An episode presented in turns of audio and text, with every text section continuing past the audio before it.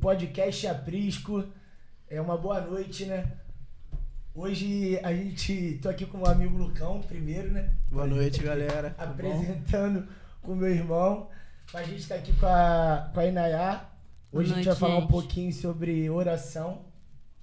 E. Tem alguma coisa pra falar? É isso. É. Boa noite, gente. A paz. Tudo bom? Essa é a nossa amiga Inayá, como o Gabriel apresentou. É, Nós vamos falar hoje sobre oração é, e vários assuntos diversos que, que envolvem oração, envolve esse assunto. E acho que ela é melhor para apresentar para vocês aí.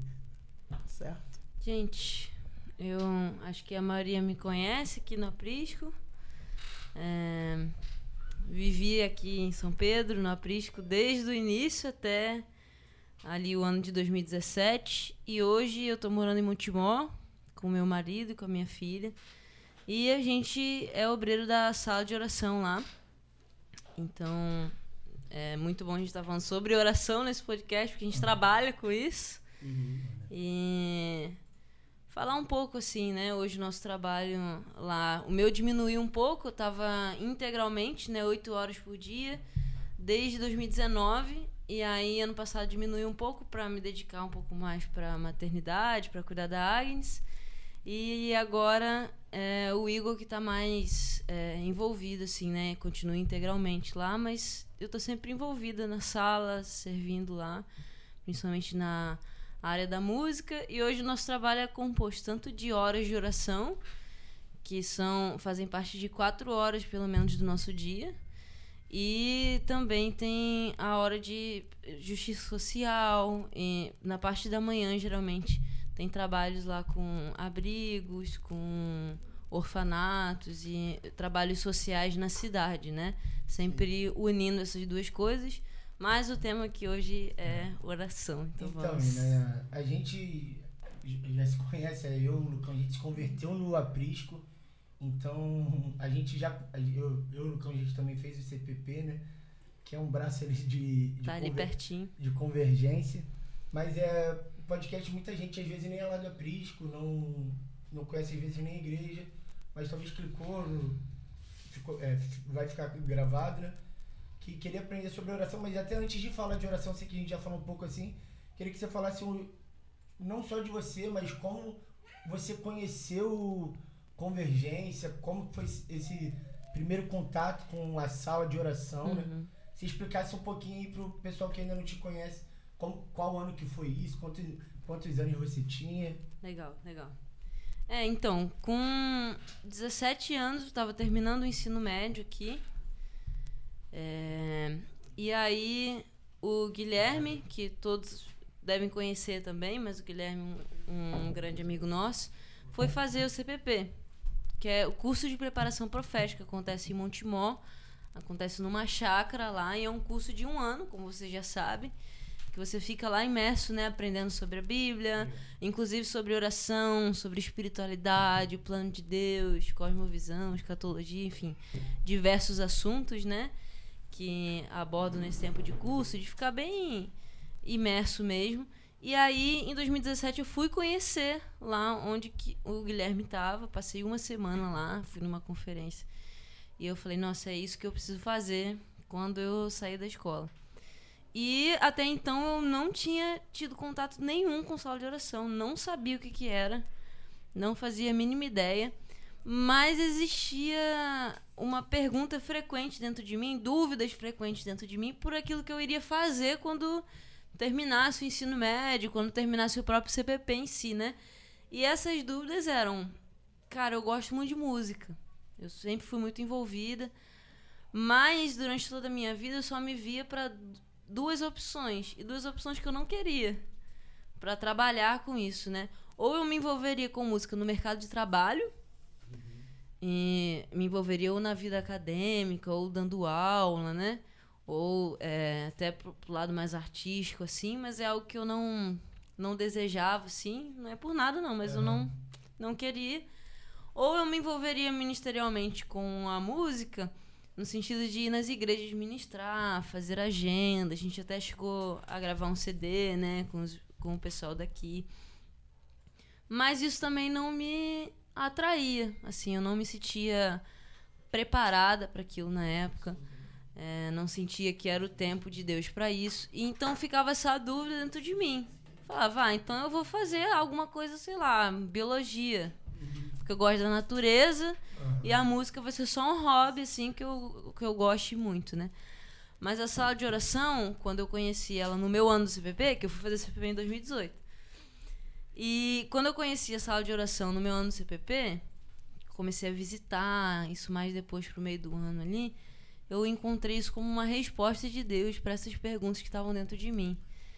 Porque a, a sala de oração, ela junta, né, a música com intercessão e com fazer a obra de Deus, né? Então eu, eu olhei para aquilo e eu falei, cara, isso é tudo que eu queria. Eu quero trabalhar com isso todos os dias da minha vida. Eu encontrei a resposta nessa dúvida que eu só via dois caminhos, mas que tinha esse terceiro assim que Deus já estava preparando para mim com certeza, assim. Eu senti como uma resposta de Deus, me envolvi e nunca quero deixar.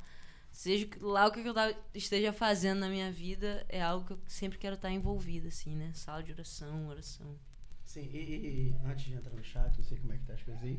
Uma dúvida, não sei se você tinha esse questionamento ou as pessoas questionaram isso na sua vida, assim. Uhum. Mas como assim, né? Você vai terminar o ensino médio, você não vai fazer uma faculdade, você vai fazer um curso vai ficar um ano fora, você vai perder várias oportunidades de Uhum. estudo, de entrar no mercado, enfim, para ser missionária de oração, Uhum. né? Porque a gente sempre escutou, as pessoas sempre falam missionário é aquele que de alguma forma ele vai se preparar e Tá vai ser enviado Porquinha, para o né? campo Na que vai para também. África, vai para o Oriente ou, uma, ou, ou uma ou missão dentro do seu país mesmo. Explica um pouco pra gente assim o que, que é O seu trabalho, né? o seu trabalho, exatamente, missionária de oração. Exatamente. Como assim? Ela é missionária? Ela, ela fica num lugar orando? Como que, que é isso? E eu queria também só nessa daí, eu não sei se é possível, porque você falou sobre a, a música e a oração, né? Então, Uhum, tipo assim, é- é- essa ligação uhum, de louvor com oração, uhum. Legal. como que uma sala de oração funciona, to- tudo isso, né? Você Legal. Primeiramente, esse questionamento, né, de, nossa, como assim você vai largar tudo para ser missionário? Já é um questionamento, né? Mesmo se fosse o tipo mais tradicional de missão, que a gente vê que é ir para algum lugar, né, ir para África, por Oriente Médio, ser enviado. Isso já levanta uma questão nas pessoas. Nossa, você está desperdiçando sua vida e tal. Mas a gente que é cristão, a gente entende mais um pouco isso, né? Nossa, ele tá fazendo, tá fazendo a obra de Deus.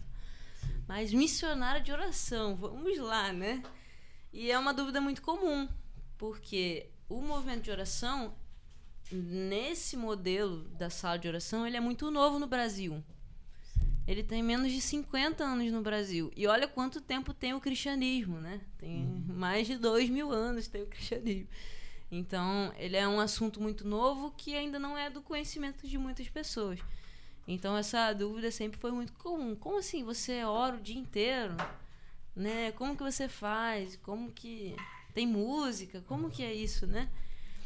E é, a gente está se envolvendo com algo que não foi o Convergência que inventou, né? É, a gente tem como referência alguns movimentos no, nos Estados Unidos, que é o IHOP, que faz isso há muito tempo, que é uma casa de oração em Kansas, nos Estados Unidos. Mas a gente está envolvido com muito mais do que isso, que é um movimento de oração global que o Senhor está levantando. Então, é algo que, primeiramente, o Senhor está fazendo na nossa geração e a gente está se envolvendo, né? Então, o Senhor ele tem chamado pessoas no mundo inteiro para se dedicar à oração. Mas a resposta mais assim e, também nesse nesse assunto de chamar o mundo inteiro para se dedicar à oração, para você ter ideia, em 1950 tinha mais ou menos 40 salas de oração pelo mundo que eram 24 horas. E hoje esse número quase assim tá 100 vezes mais.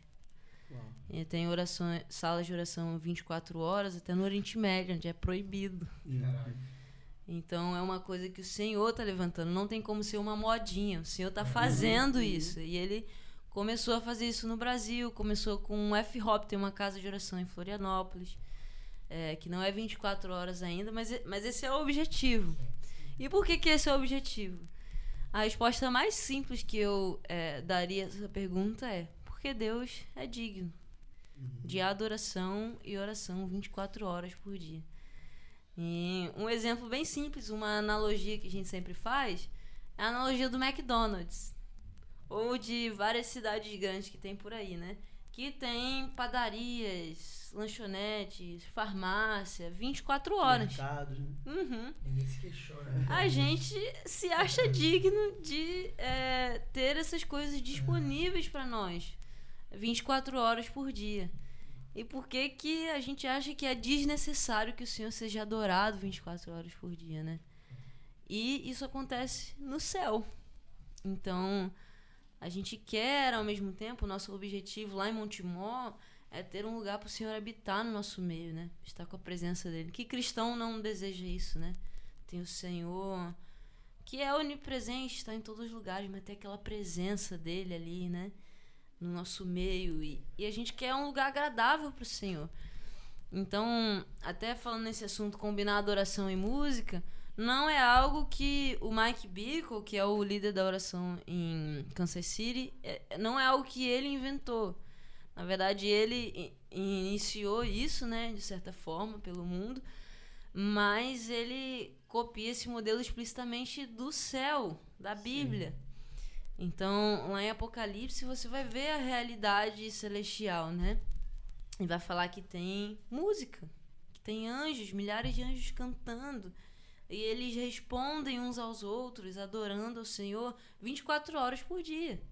E ao mesmo tempo a gente vê as orações, mas para tarde a gente pode falar disso, né?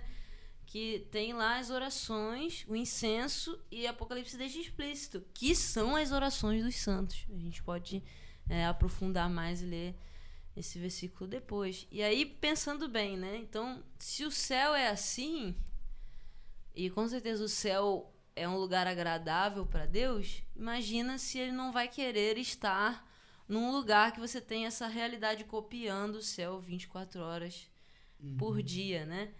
E, por exemplo, né, Deus ele criou o céu.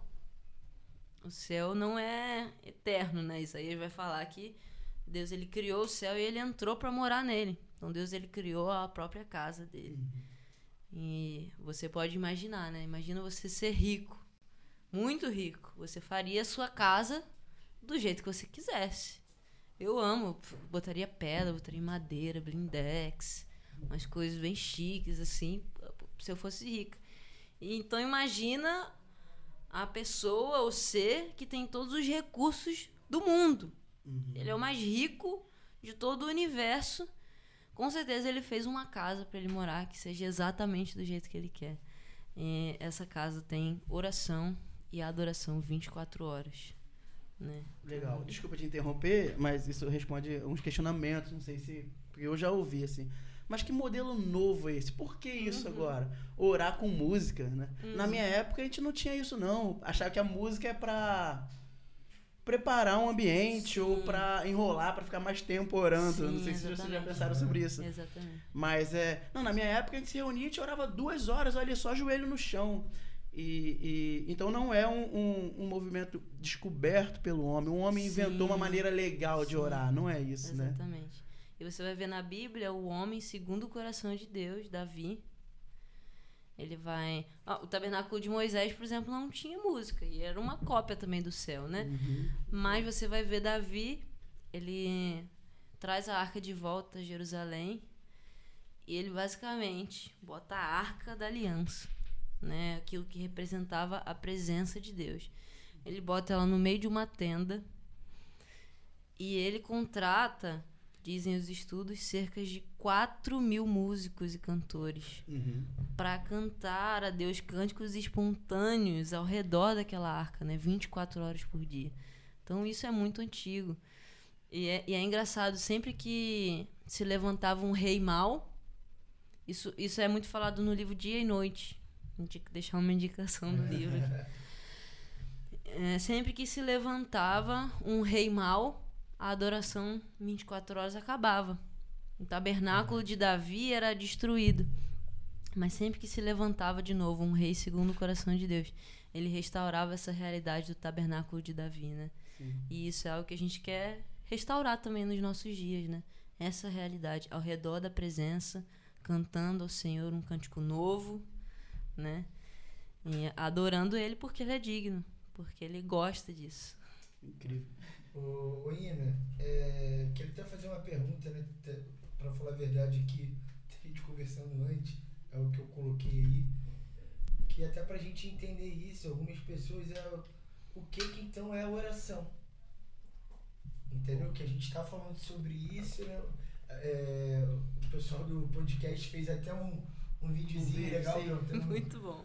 Pro pessoal da igreja, o que que é oração pra você? O que que é oração pra você? Uhum. Então, tipo assim, o que, o que é orar? O que, o que, que é oração? Inclusive, muitos dos que responderam lá estão certíssimos é, na sua resposta, né?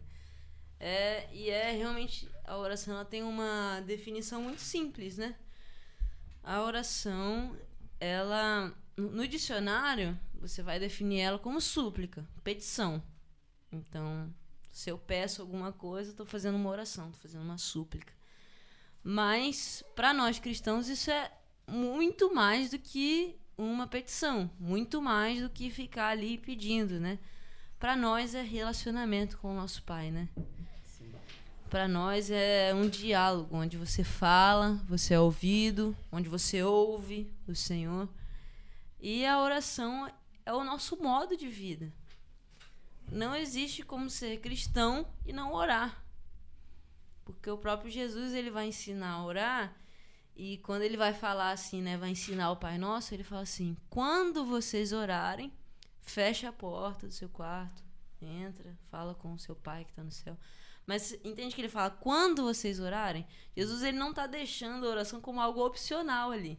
Sim, sim. Ele tá falando, oração vai ser o modo de vida para vocês. Não é se vocês orarem, é quando vocês orarem. Então ele vai falar de. E ele vai ensinar a oração como algo íntimo, como algo é, que você faz no seu quarto, primeiramente, né? Essa- Nessa primeira abrangência dela, você faz no seu quarto, orando ao Senhor que te vê em secreto, orando ao seu pai que está no céu, porque você tem um pai, então você pode pedir e ele é bom. E em segunda instância, ele vai falar sobre oração coletiva também, né? Em Atos, por exemplo, logo depois da subida de Jesus, ele fala: vai, fica me aguardando aí. Orem aí juntos, né?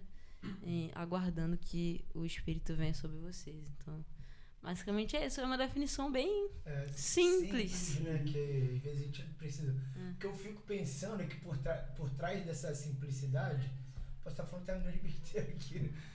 Mas eu realmente acredito nisso, que é por trás dessa simplicidade existe algo muito profundo, que é algo extraordinário, que é o seguinte, é falar com o nosso pai, mas é lembrar, cara, que é algo, que a oração, uma vez pra, eu ouvi do Gui, oração é algo extraordinário, por quê?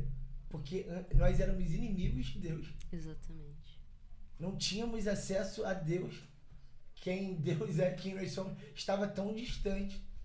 E hoje a oração, ele, ela existe essa simplicidade porque ela é esse relacionamento. Mas ela já é algo muito profundo. Porque a gente está falando aqui, eu sei que a gente já falou muita. A gente fala muita coisa sobre orar e tal. Mas de fato a gente parar para pensar é, eu tô me relacionando com Deus. Deus é grande demais. Rei do universo. Exatamente. O Criador de todas as coisas. Existe algo extraordinário numa oração. Que é algo simples, né? Tipo assim, no nosso dia a dia, algo simples nesse sentido. Mas, cara, é, é simples, mas é algo muito profundo ainda, sabe, Ina? Tipo assim, eu, eu queria que a gente até falasse um pouco sobre porque a oração não pode ser algo comum. Tem, tem, tem algumas pessoas, não sei se vocês já ouviram isso. É, cara, agora o que a gente tem que fazer agora é só orar. Uhum. Como se fosse, tipo assim, A última é a opção. última opção. Última tentativa. Então, tipo Usamos assim, todos os recursos Isso. disponíveis, só resta oração. entendeu? Então, tipo assim, mano, agora, agora, mano, é só orar. E como, como assim é só orar, mano? De maneira nenhuma, né? Eu queria que você falasse um pouco sobre isso, mas também o entrar agora no assunto, quando Paulo vai dizer lá em Tessalonicenses, que ele vai dizer assim, ó, eu até abri aqui, ó, estejam sempre alegres e orem sem cessar. Em tudo deem graças, porque esta é a vontade de Deus para vocês em Cristo Jesus. Ao mesmo tempo, por que, que essa oração sem cessar? Como assim oração sem cessar se eu tenho que trabalhar de 8 às 5? Como assim oração sem cessar que eu tenho que fazer a minha faculdade? O, o, o que, que é isso quando Paulo cita? Meus fazeres domésticos. Exatamente. Né? Exatamente. Primeiramente, a oração ela vai ser o modo de vida do cristão. E o C.S. Lewis ele vai falar que. Eu acho que é o C.S. Lewis, gente. Se eu estiver errado, pode. Mas ele vai falar que se você não ora, você é um ateu na prática. Porque se eu digo que eu acredito num Deus e que eu me relaciono com Ele é, por meio da oração, a partir disso eu vou orar. E, e se a oração ela não faz parte da minha vida, se eu vivo os meus dias sem falar com esse Deus que eu acredito que é grande, que é o Rei do Universo, fazendo as coisas só pela minha força, eu estou sendo um ateu na prática. Porque eu não acredito de fato que existe um Deus que está me ouvindo, né?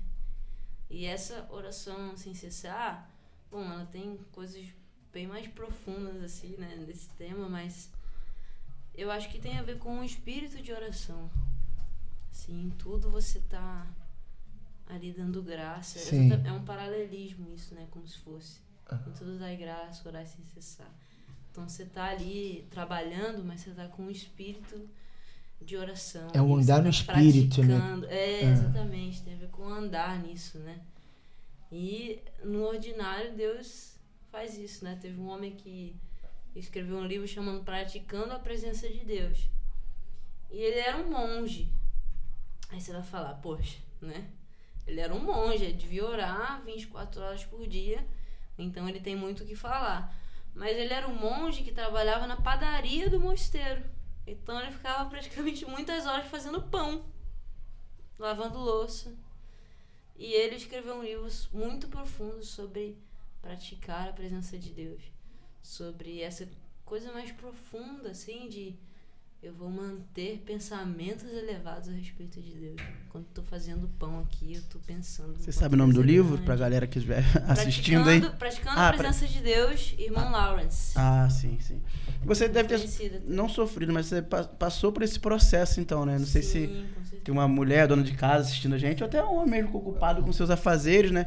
Então a Inayá estava servindo na sala de oração, é, turnos de oração, inúmeras orações e dias, não sei como que era, como eram os turnos lá, mas a Inayá engravidou e, e- e ganhou a nenenzinha, ganhou a Agnes e viu essa mudança talvez na sua vida. Você teve que ficar em casa cuidando da Agnes, é, separar bastante tempo da sua vida, né?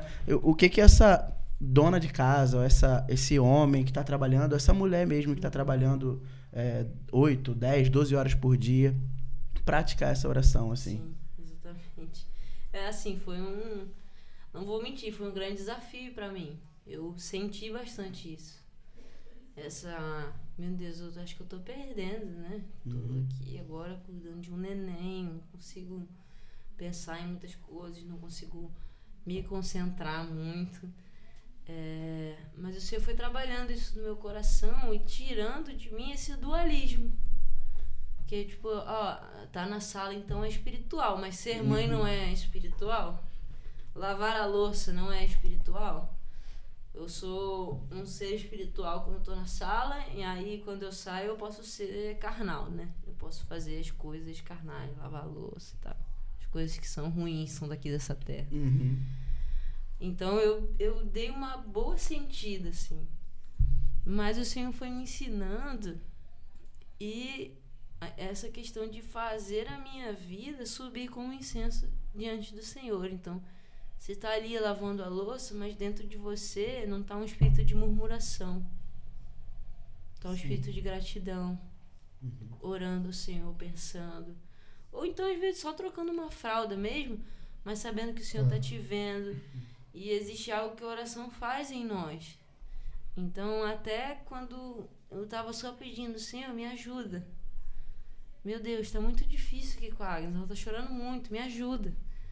O Senhor, ele recebe isso. Ele não é alguém com uma prancheta anotando quantas horas de oração que eu faço por dia. Ele é meu pai que está no céu. Ele, ele me vê. Uhum.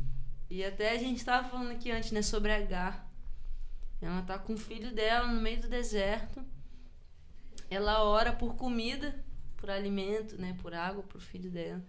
E aí um anjo aparece respondendo a oração dela. Ela, enfim, tá numa situação terrível, né?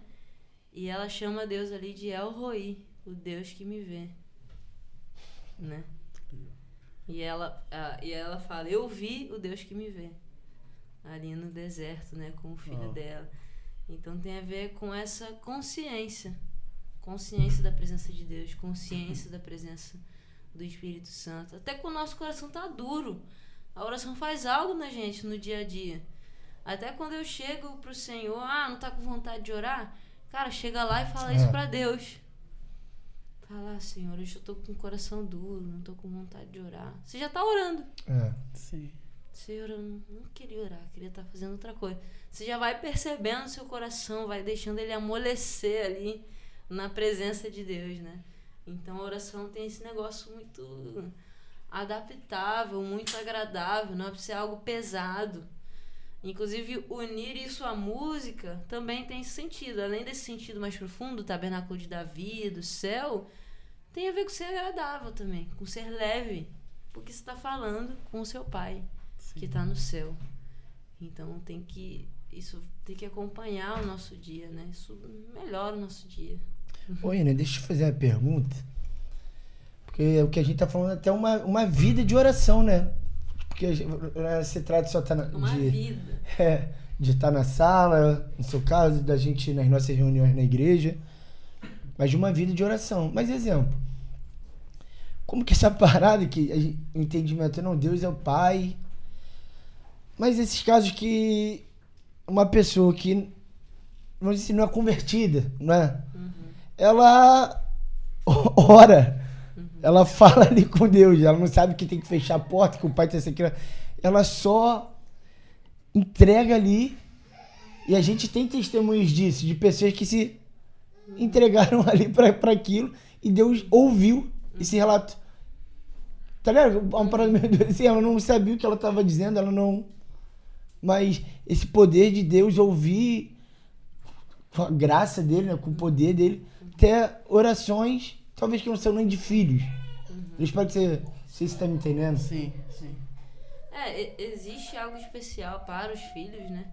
Sim, sim. Existe um pão especial para os filhos, mas a gente vai ver na Bíblia várias vezes Deus respondendo a oração de ímpios. É. E até falando desse negócio do pão, lembrei daquilo dos cachorrinhos, né? Jesus Ah, parece até um é. pouco meio grosso ali. É, quando a mulher vai pedir lá a cura da filha dela e ele vai falar que o pão era pro povo de Israel.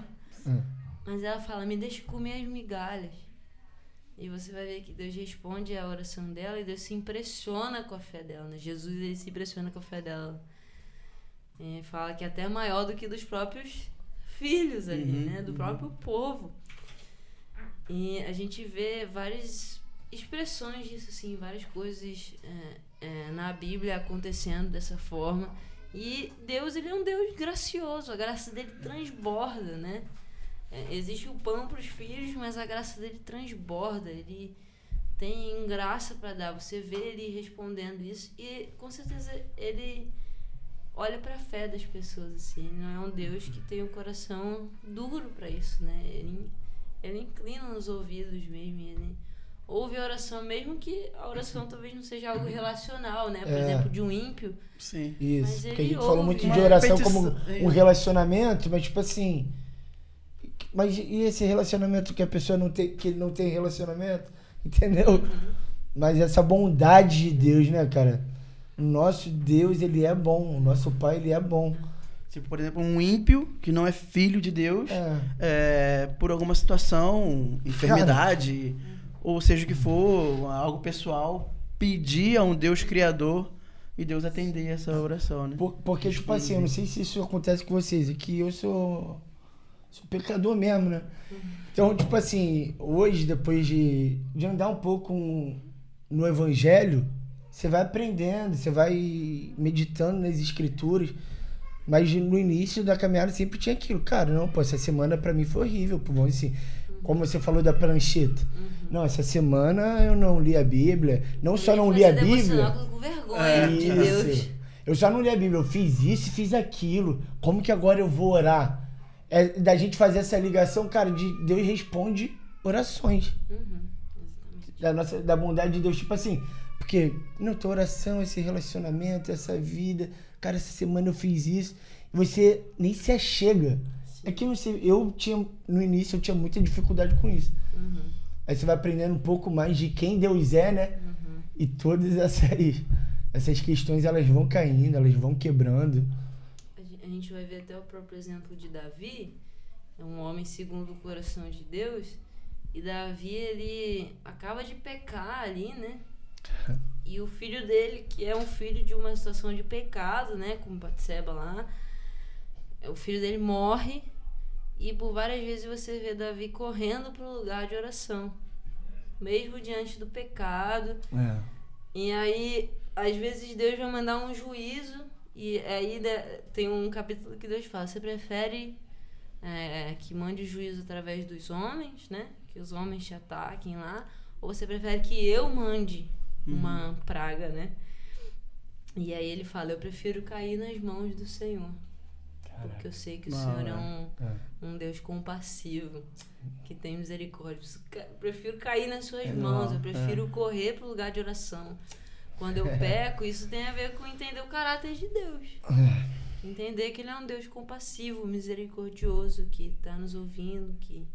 Enfim, é nosso Pai. É.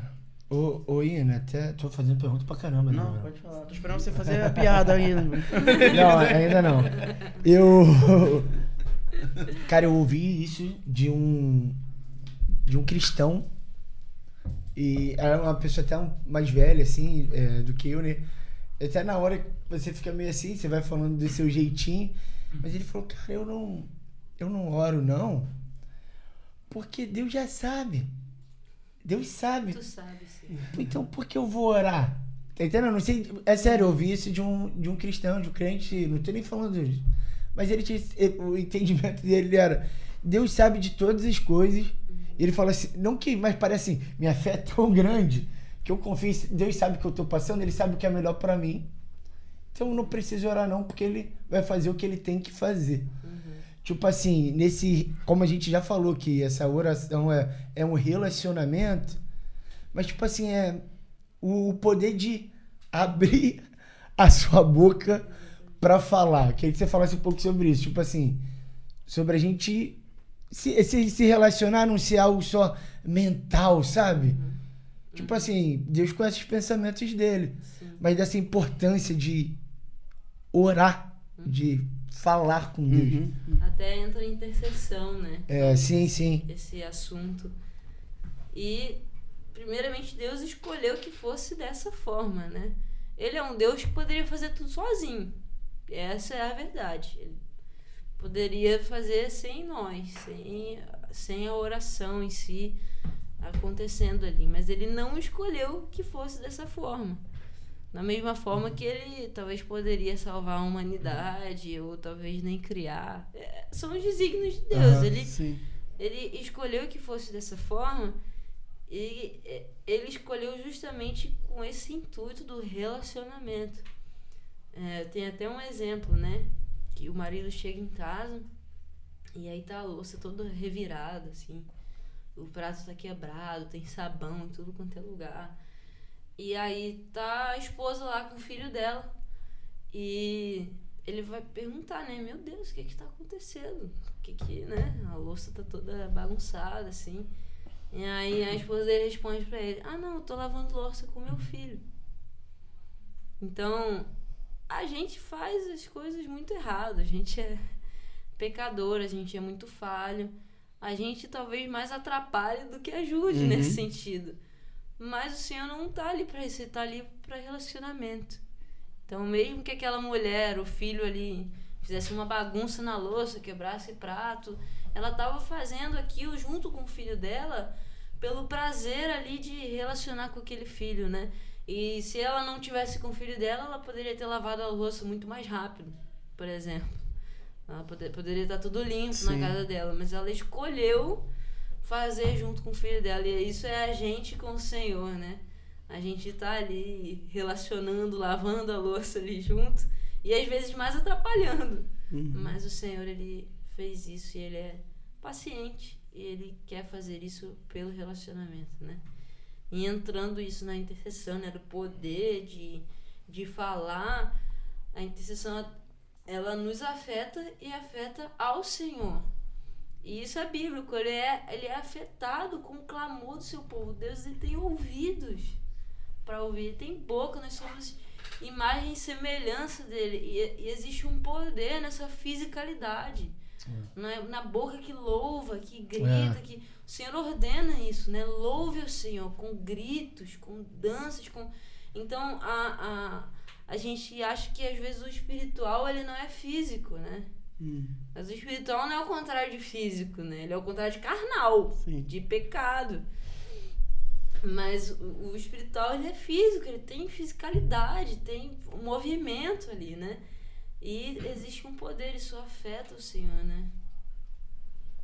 Acho que é, je- quando fala de relacionamento assim, eu penso muito no próprio Jesus, que era Deus Sim. e se separava para orar, né? Para ouvir do Pai, para falar com o Pai. Ninguém melhor do que o próprio Jesus para saber, como o Gabriel falou aqui ainda agora, ah, mas para que eu vou orar se ele já sabe? É. Pô, Jesus já sabia, e Deus, Deus já sabia que Jesus ele tinha uma, tem uma comunhão perfeita e Jesus se separava para orar, assim, o né? próprio Deus separava É. tempo pra orar. Imagina Deve ser gente, importante, né? né? É, acho que Deve alguém- ser legal a gente fazer. Imagina, gente, ele tirava tempo, né? Subia ali um monte. Mas, ô, ô Ina, você falou isso nessa do, do falar, né? Eu queria até que a gente entrasse também um pouquinho nesse poder da oração, né? Esse poder da oração, o... Você falou no início aí, a, a gente... Na nossa oração coletiva, até um pouco da gente discernir, porque como é um relacionamento, existe a vida... Não sei se tô falando, tô falando longe, Diego. Existe a vida de oração, existe o devocional, o, o- o se relacionar, o lavar a louça. Uhum. O eu, o eu e Deus é que o andar no espírito, no meio do ordinário, das coisas é, ordinárias. Mas sobre essa oração coletiva. Uhum. Porque, exemplo, a gente tem reunião na igreja lá. Reunião dos homens, Uhum. reunião das mulheres, né, das Débora. Agora a gente está reunindo os jovens na, na terça-feira, a gente também está fazendo com música, assim. A gente está separando. Escuta bem aí, galera. Terça-feira, às É, 7 cara. horas. Toda terça-feira. Tem sido incrível. Nossa reunião de oração, a gente tem feito um turno é, de oração. Pô, tem sido incrível, assim. A gente tem orado a palavra, sabe? Isso. Agora a gente tem dado direcionamentos assim. De verdade, Deus tem sido gracioso ali naquele lugar. Acredito muito que orações ali vão ser respondidas. Mas desse poder da oração, porque ah, eu posso orar em casa. Para que eu vou então quarta-feira? Uhum. Se esse oração é, é relacionamento, eu tenho meu relacionamento com Deus, eu não preciso ir na igreja não. Esse poder da gente falar um pouco sobre isso, esse poder dessa oração coletiva, Uhum. é, junto, e não só coletiva, né, mas enfim, o poder da oração. Então, ah, nas últimas palavras ali de Jesus, são as últimas palavras dele para os discípulos, né? E alguns assuntos vão ficar ali bem. eh, João 13, 14, 15, até o um, 17 ali, 18, são as últimas palavras dele. Que ele está falando com os discípulos, conversando. E entende-se, então, que é algo muito importante, né? Que Deus, ele queira frisar. Então ele vai falar sobre as tribulações que eles vão passar, vai falar é, sobre que o Espírito Santo, Consolador, que vai estar com eles em todos os momentos. Mas o Senhor vai falar de oração. E em João 17, ele vai fazer uma oração para os seus discípulos para que eles sejam um, por unidade. Uhum. Então você vê que, nossa, se a oração já é algo importante, imagina uma oração em unidade, com um clamor a Deus assim subindo e é, né, junto ali com, com os seus irmãos. Imagina o quanto isso não toca o coração de Deus, né? Outra coisa, na, na, numa das partes muito importantes, nos sermões mais importantes de Jesus, né, em Mateus ali, no Sermão do Monte, ele vai ensinar a orar. Senhor, ensina-nos a orar. E aí Jesus ele vai ensinar, ó, quando vocês orarem, ore, Pai nosso que está no céu, santificado seja o vosso nome. Ele vai falar, Pai nosso. Então ele, Jesus está deixando implícito ali que eles vão orar juntos também. Uhum. Porque não é só o meu pai que está me ouvindo. É o meu pai, é o pai do Piu, é o pai do Lucão, é o pai do Diego, é o pai do Rafael, é o pai do João, é o pai. Então, tipo, ele vai estar tá ouvindo, assim, que é nosso pai. Existe esse poder, assim, na oração coletiva. E, e algo que você falou sobre terça-feira muito bom é que vocês estão orando a palavra. Uhum. E isso é um aspecto muito importante da oração. Porque imagina, vocês estão ali, vocês estão juntos, orando ao Pai de vocês, unânimes, e vocês ainda estão orando as palavras que o próprio Deus falou. Vocês estão orando de volta as palavras do próprio Deus para Ele. Então isso tem, tem muito poder. Isso é, isso é muito eficaz. Isso é uma oração eficaz. Então, acho que é legal esclarecer um pouquinho melhor. O que, que é orar a palavra, exatamente, assim? Então, existem. é, a definição mais simples é pegar as palavras do próprio Deus e usar para ele, né? Mas assim, que ferramentas a gente tem para isso, né? Eu vou pegar qualquer. Uhum, isso, É, E exato. Jesus chorou. Não. Jesus chora, Jesus. Eu quero chorar também. Isso é uma ótima forma de meditar, por exemplo. Se você Sim. chorou, você. Mas existem na Bíblia orações. Muitas orações. Inclusive orações dos apóstolos, que a gente chama de orações apostólicas. Tem em qualquer lugar da internet aí você vai achar uma lista Sim. com todas elas ali. Paulo orando pela igreja, Pedro orando pela igreja, é, ali Tessalonicenses, Efésios, vários, várias porções das escrituras, e são orações dos apóstolos pela igreja. Isso é a palavra de Deus. Uhum, uhum. No cânon, quando foi formado ali, que o Espírito Santo conduziu, ele deixou essas orações, assim, Paulo orando pela igreja, orando.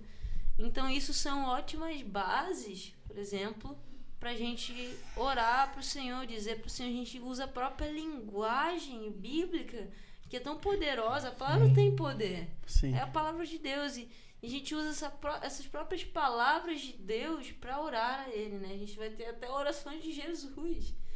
E a gente poder orar isso de volta para Deus, isso com certeza toca o coração de Deus.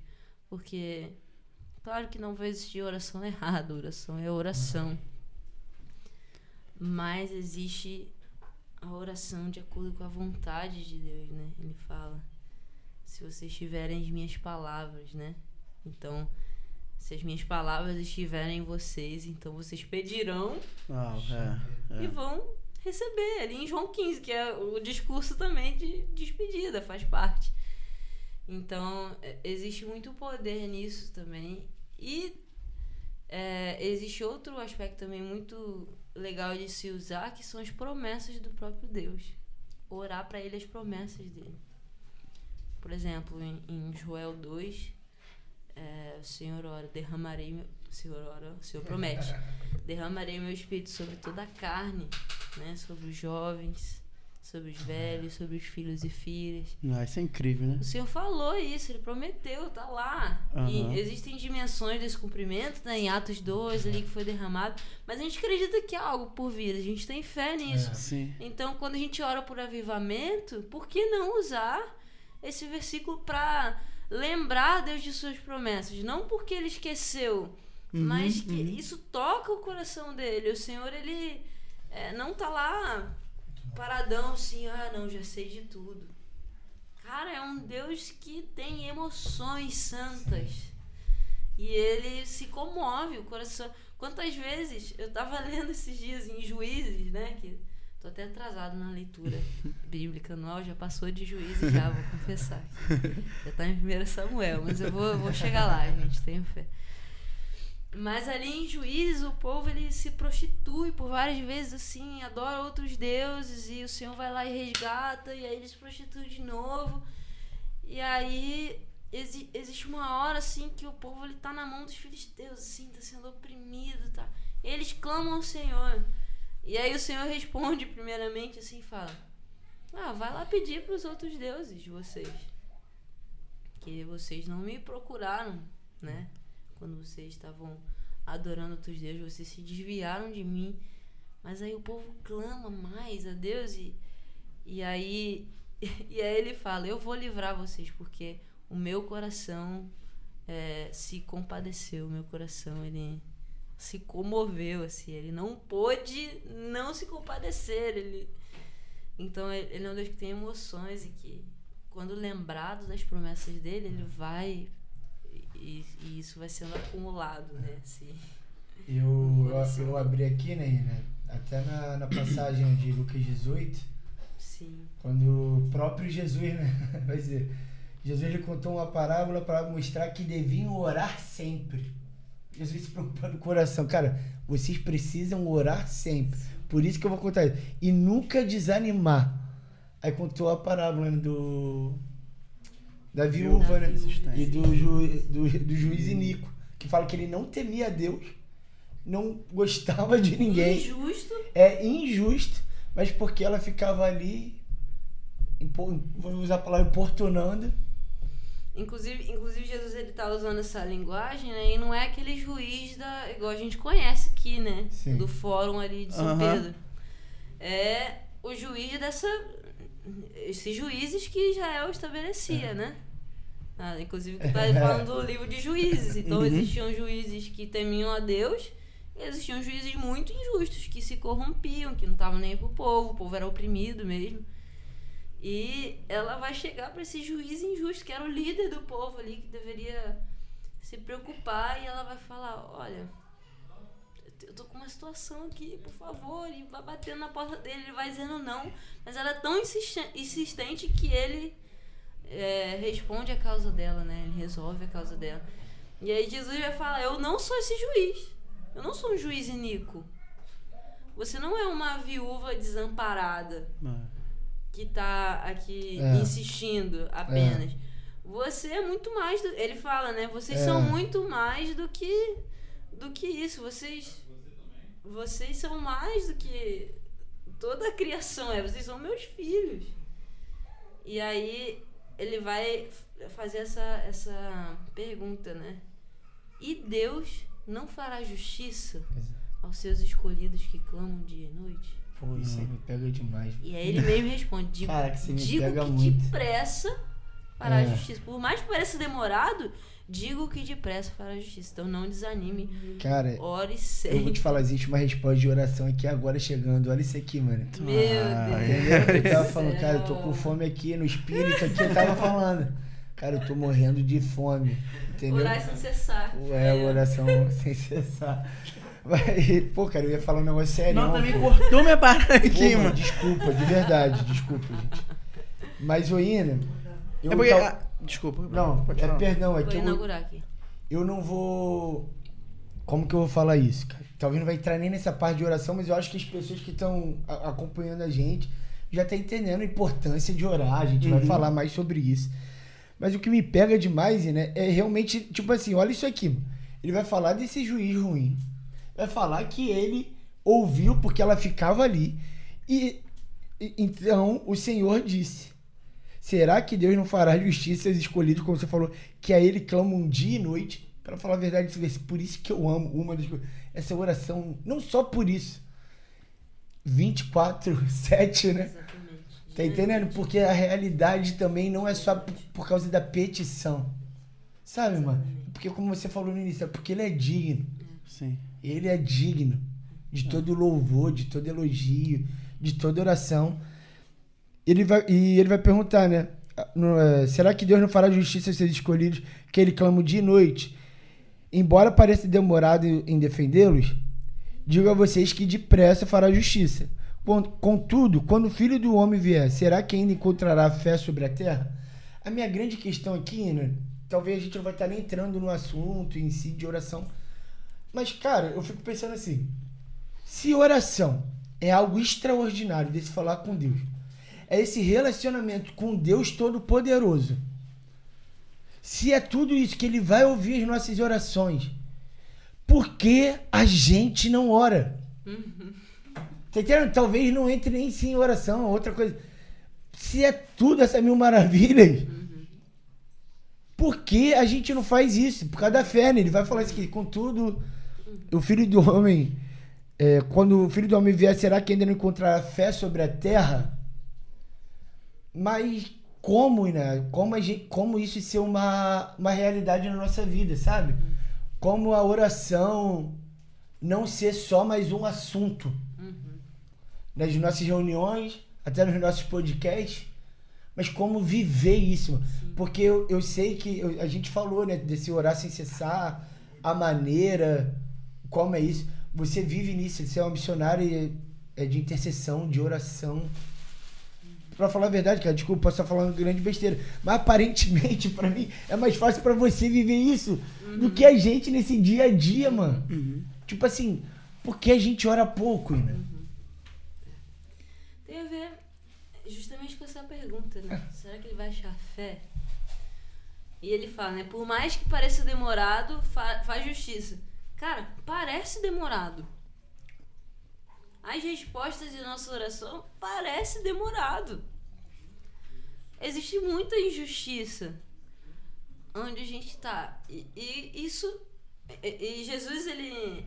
Ele faz esse capítulo justamente para vocês orarem sempre e não desanimar. Mas por quê? Porque é natural do ser humano ficar desanimado nessa espera, nessa jornada que a gente tem com o Senhor, nas circunstâncias que é, estão à nossa volta. Então é natural ficar desanimado do lugar de oração. E a, a nossa única reação, quando a gente percebe que está se afastando do lugar de oração, na nossa vida, no nosso coração, enquanto a gente está, é voltar.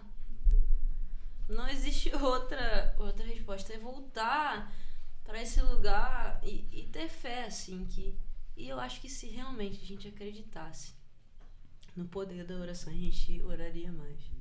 Acho que o Senhor precisa gerar mais fé, até no meu coração, no, no nosso coração, assim, no dia a dia, o Senhor precisa gerar mais fé. Porque até dentro da sala de oração você pode perder a visão do quão grande é aquilo que você está fazendo, pelas coisas do dia a dia, pelo tédio. Cara, tem tédio, velho. Eu ia levantar isso agora, assim, né? Tédio. E Gabriel falou, cara, pra você deve ser muito mais fácil, ou você tá inserida dentro de um ambiente de turno de oração, deve ser incrível. Deve ser aquilo que você tá vivendo, aquele momento alto todo o tempo. Não deve Todo ser dia sempre assim. chorando, orando. É, e sentindo aquela presença de Deus. Mas geralmente nem sempre é assim, né? Por muitas vezes deve ser tedioso. Tem dia que parece que a hora não passa. Uhum.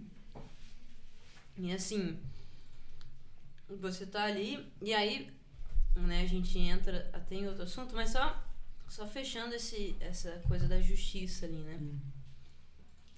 Cara, parece demorado. E até nessa, nessa questão do, do que tem acontecido nos últimos dias, assim, tipo, que aconteceu lá em Blumenau, Uhum. né, do cara entrando na creche lá. Cara, você acha que Deus não vai responder a isso?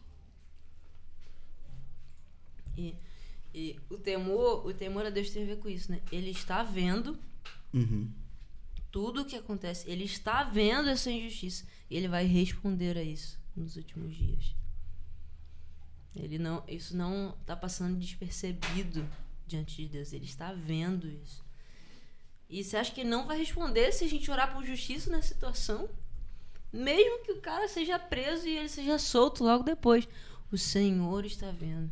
E ele fará justiça aos seus escolhidos que clamam dia e noite. Amém. O Senhor está vendo as injustiças e a nossa tarefa é clamar a Deus por diante disso. Lá toda segunda-feira tem um turno que é direcionado especificamente para a justiça. Então, a gente tem trabalhos de justiça na cidade. A gente tem feito, assim, né? Tem né, trabalhado com os órfãos, tentado. Mas, por exemplo, em Montemor existe o maior prostíbulo. Um dos maiores prostíbulos do Brasil. E a gente pede para que o Senhor faça justiça para a situação. A gente pede que é, o Senhor faça justiça para essas mulheres que às vezes estão ali cativas. Uhum. Ah, Que o Senhor faça justiça na situação. E, assim, a gente não tem visto coisas mudarem ainda. Mas existe até o testemunho do, do, do Michel, vocês podem procurar depois. O Michel é aqui do Rio. Hum. Ele, eles, existe uma sala de oração no meio da Vila Mimosa, que é um centro de prostituição no Rio de Janeiro. Sim. E é, apareceu, depois deles orarem muito tempo por isso, apareceu no jornal É. que tinha diminuído 50%. A gente já foi lá, né? Isso você foi, Lucas? Não, Ah, foi Ah, o foi o Guilherme. Foi o Guilherme. né? É, foi o Gui. que tinha diminuído 50%. E ele recebeu testemunhos de mulheres que estavam vendo homens de branco é. dentro dos prostíbulos pedindo pra saírem dali. Então, assim, Deus tem resposta pra- pra esse tempo aqui que a gente está vivendo, mas o Senhor vai responder tudo isso. Essas orações, É. elas sobem a Deus, elas estão sendo armazenadas e o Senhor ele vai responder isso. Lá o Michel, né, quando a gente foi lá na, lá na sala, essa sala eu e o Guilherme, foi até antes do Gui pro CPP, foi em 2016, eu acho. Que foi antes, ele foi em Gui 2017. foi em eu fui no- 17, é. sim. E realmente eles uma. É isso que eu fico pensando também, o, né? A nossa igreja é uma igreja que ora, mano. Tipo assim, Sim. Sim. a- a- eu louvo a Deus porque o, é muito o aprisco é uma igreja que ora, mano.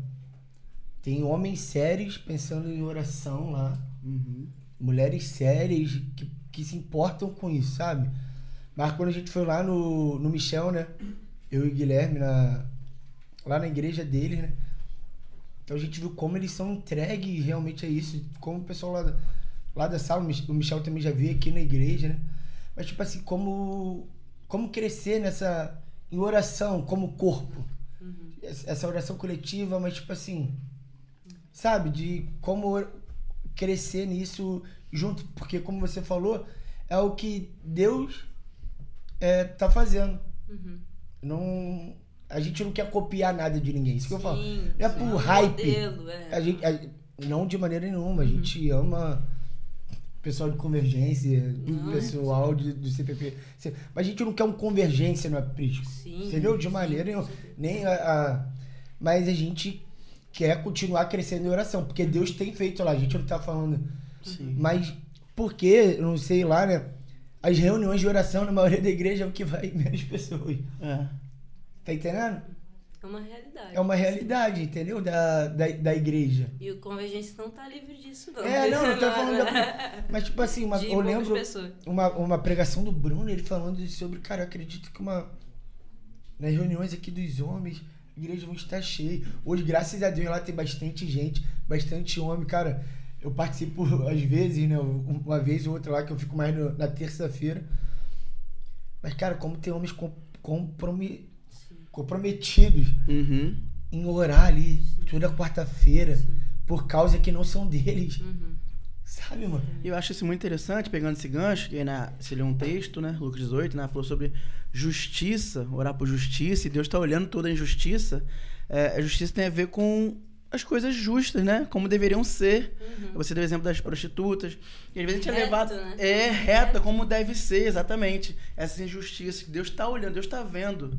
Ele vai ajustar todas as coisas, né? Exatamente. Às às vezes a gente leva para um ambiente de, de oração uma vingança nossa pessoal.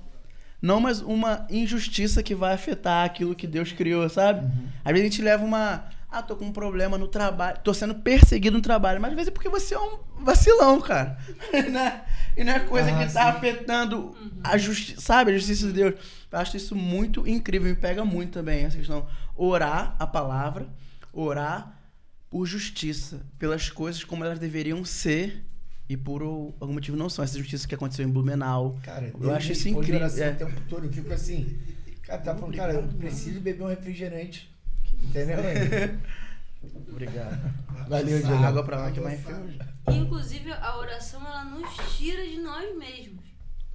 Isso aí, cara. Que às vezes, sério, na sala de oração, se eu ficar pensando só nos meus problemas, Foi, né? Eu sou muito egoísta, meu irmão. Deus. Tá ligado, mano? Mano, eu, eu pô, orar pra. Se eu tiver com problema em casa, pô, orar pra minha família, irmão, é tranquilo. Mas, irmão, tirar os olhos de mim. Essa intercessão, sabe? Coração E, de Deus. mano, tem- Isso, tá entendendo, mano? Acho que É- terça retrasada, não sei se você vai lembrar. O John pediu, ah, tem como você liderar ou, separar um versículo pra gente estar orando a palavra e tal. E eu, cara, tava num dia muito ruim, num dia muito ruim, e eu senti da gente orar contemplando a Deus, adorando. Eu falei assim, gente, não vale pedir hoje. É, só olhe para Deus, olhe para a santidade, olhe para a beleza de Deus e, e, e pra gente contemplar sobre essa bondade de Deus. E eu tava ali, cara. Como você falou, muitas vezes entediado, às vezes de saco cheio, tem que estar ali, porque tinha que cumprir horário. Mas o fato de eu olhar para essa característica ou, ou, ou para essa, essa, essas características de Deus, isso me transformou de uma forma incrível, sabe? É, é, e às vezes a gente age como se fosse uma hipocrisia. Como assim? Eu tô mal, eu não tô afim, e eu vou dizer que Deus é santo, eu sou hipócrita. Mas não tem a ver com isso, tem a ver com olhar essa realidade e isso me transformar, cara. E assim, o que, que a gente. A gente faz muito lá na sala, né? É, combinando adoração e música, como vocês estão. Adoração e oração, como vocês estão fazendo, né? Música e adoração. Música e oração, desculpem. É, tem uma dinâmica lá, né? Que a gente canta um pouco, igual vocês fazem aqui de terça-feira. Canta um Uhum. pouco, e a gente ora um pouco, e depois canta de novo. Então, esses momentos de adoração tem a ver com antes, da hora- antes de orar, eu me lembro de quem Deus é. Que ele é santo, que ele é poderoso, que ele está sentado num trono, que ele é um pai que me ouve. E aí eu oro, oro com fé, sabendo que estou diante de Deus. E aí depois tem um momento de adoração de novo. E nesse momento é uma oportunidade pra gente descansar em quem Deus é. Que Ele é fiel pra responder aquilo que a gente É. acabou de orar. Uhum. Então tem, tem essa dinâmica, assim, né? E é, não é necessário, né, ter música, mas tem isso. Olha, eu orei e agora eu descanso. Que o Senhor, Ele é fiel pra responder todas essas orações. Que Ele é santo, que Ele tá é, no céu, no trono, me ouvindo. Então tem muito essa dinâmica, né? E quantas respostas a gente já não vê, né? Na nossa vida. Até mesmo o Desperta Débora que tem aqui Sim. que é a oração das mães. Meu Deus, quanto não vale a oração de uma mãe Sim. pedindo a Deus pelo seu filho? Quanto ela não vai ser insistente. É. E o quanto o coração do Senhor não, não se derrama sobre isso, né? É. Quantas, quantas coisas a gente tem aqui que acontecem que são respostas de oração de mães. Sim. Talvez a, a gente mesmo que está sentado aqui, Sim. a gente é a resposta da- das orações das nossas mães, dos Uhum. nossos pais. Sim, É. sim. E não só os pais também, né? Os homens têm orado. Claro, sim. Meu Deus, quant- quantas igrejas isso fica só para as mulheres? E o quanto bom, o quão bom é ver que homens estão se reunindo para fazer isso, para se força- fortalecer como sacerdote das suas casas, para levar suas famílias a isso. Então, é, é muito gratificante assim ver o que já está acontecendo aqui no Aprisco. Oração nunca é demais. Uhum. Mas assim, ver isso aqui, o senhor com certeza vai responder, vai se inclinar pra isso, né? Usa-se um termo, né? De, de muita igreja fala assim, ah, as irmãs de oração. Exatamente. É um algo vergonhoso numa igreja É, assim, sim. você levantar as irmãs de Não, a oração. gente tem irmãos de oração todo Isso. dia. Aham. tá? muito bom. Uma perguntinha no chat, porque a Inayara falou umas Aham. três vezes sobre o trono de Deus e eu já tô querendo entrar assim, mas vamos deixar pra depois É. do pouquinho. Mano, eu fico aqui, ó. Chat aberto aí? Não, Você não tá? Estamos com o chat aberto, aberto aqui. Eu Existe oração certa ou errada? Muito bom. Existe oração certa. Deu pra né? ouvir? Existe oração certa ou errada? As perguntas mandei pro seu celular. Ah, show. Ah, mandou aqui. Para de comer Então. um pouco. Não existe oração errada. Porque Deus ele tá ouvindo, ainda mais se você é um filho ali e você está pedindo ao Senhor, você não não existe oração errada ali. Ah, tá errado, não vou responder não. Mas existem formas de é, fazer da sua oração algo mais agradável e mais eficaz, que o Senhor ele vai ele vai falar, vocês é, pedem e não recebem porque vocês não sabem pedir. E o Senhor vai falar também da, da em João 15 de permanecer nas palavras dele. E, então, existem formas mais agradáveis e formas mais eficazes. Não que Deus vai responder uma e não vai responder outra. Uhum. Mas existem coisas que o próprio Deus deixou como um padrão, como as orações apostólicas, pra é, ser seguido, assim, né? E, e tornar a oração mais, é, mais agradável, mais Sim. direta, assim, É, né? Interessante, Mais- isso é interessante. Eu tenho, é, eu como sou muito tímido, muito, mais- tipo assim, hoje, em reunião de oração, assim, me chamam pra orar, que eu, domingo eu cheguei um pouco atrasado na reunião, eu falei pra Gabriel, o microfone tá aberto, eu quero orar. Uhum, Mas muita gente pode ter esse problema assim, eu tinha muita vergonha de orar. uhum. É. Justamente porque achava que minha oração era errada. E eu via alguns irmãos orando, cara, que todo mundo ora certo e eu oro errado, Uhum. né? Eu lembro que quando eu comecei a frequentar, que eu converti lá e a gente ia no núcleo, e era seu pai que, que dava aula lá.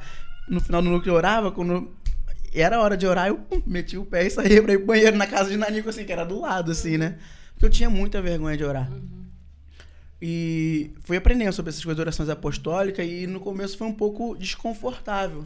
Porque você não tem muito repertório, tá falando sobre eficaz, não é oração errada, mas uma eficácia na oração.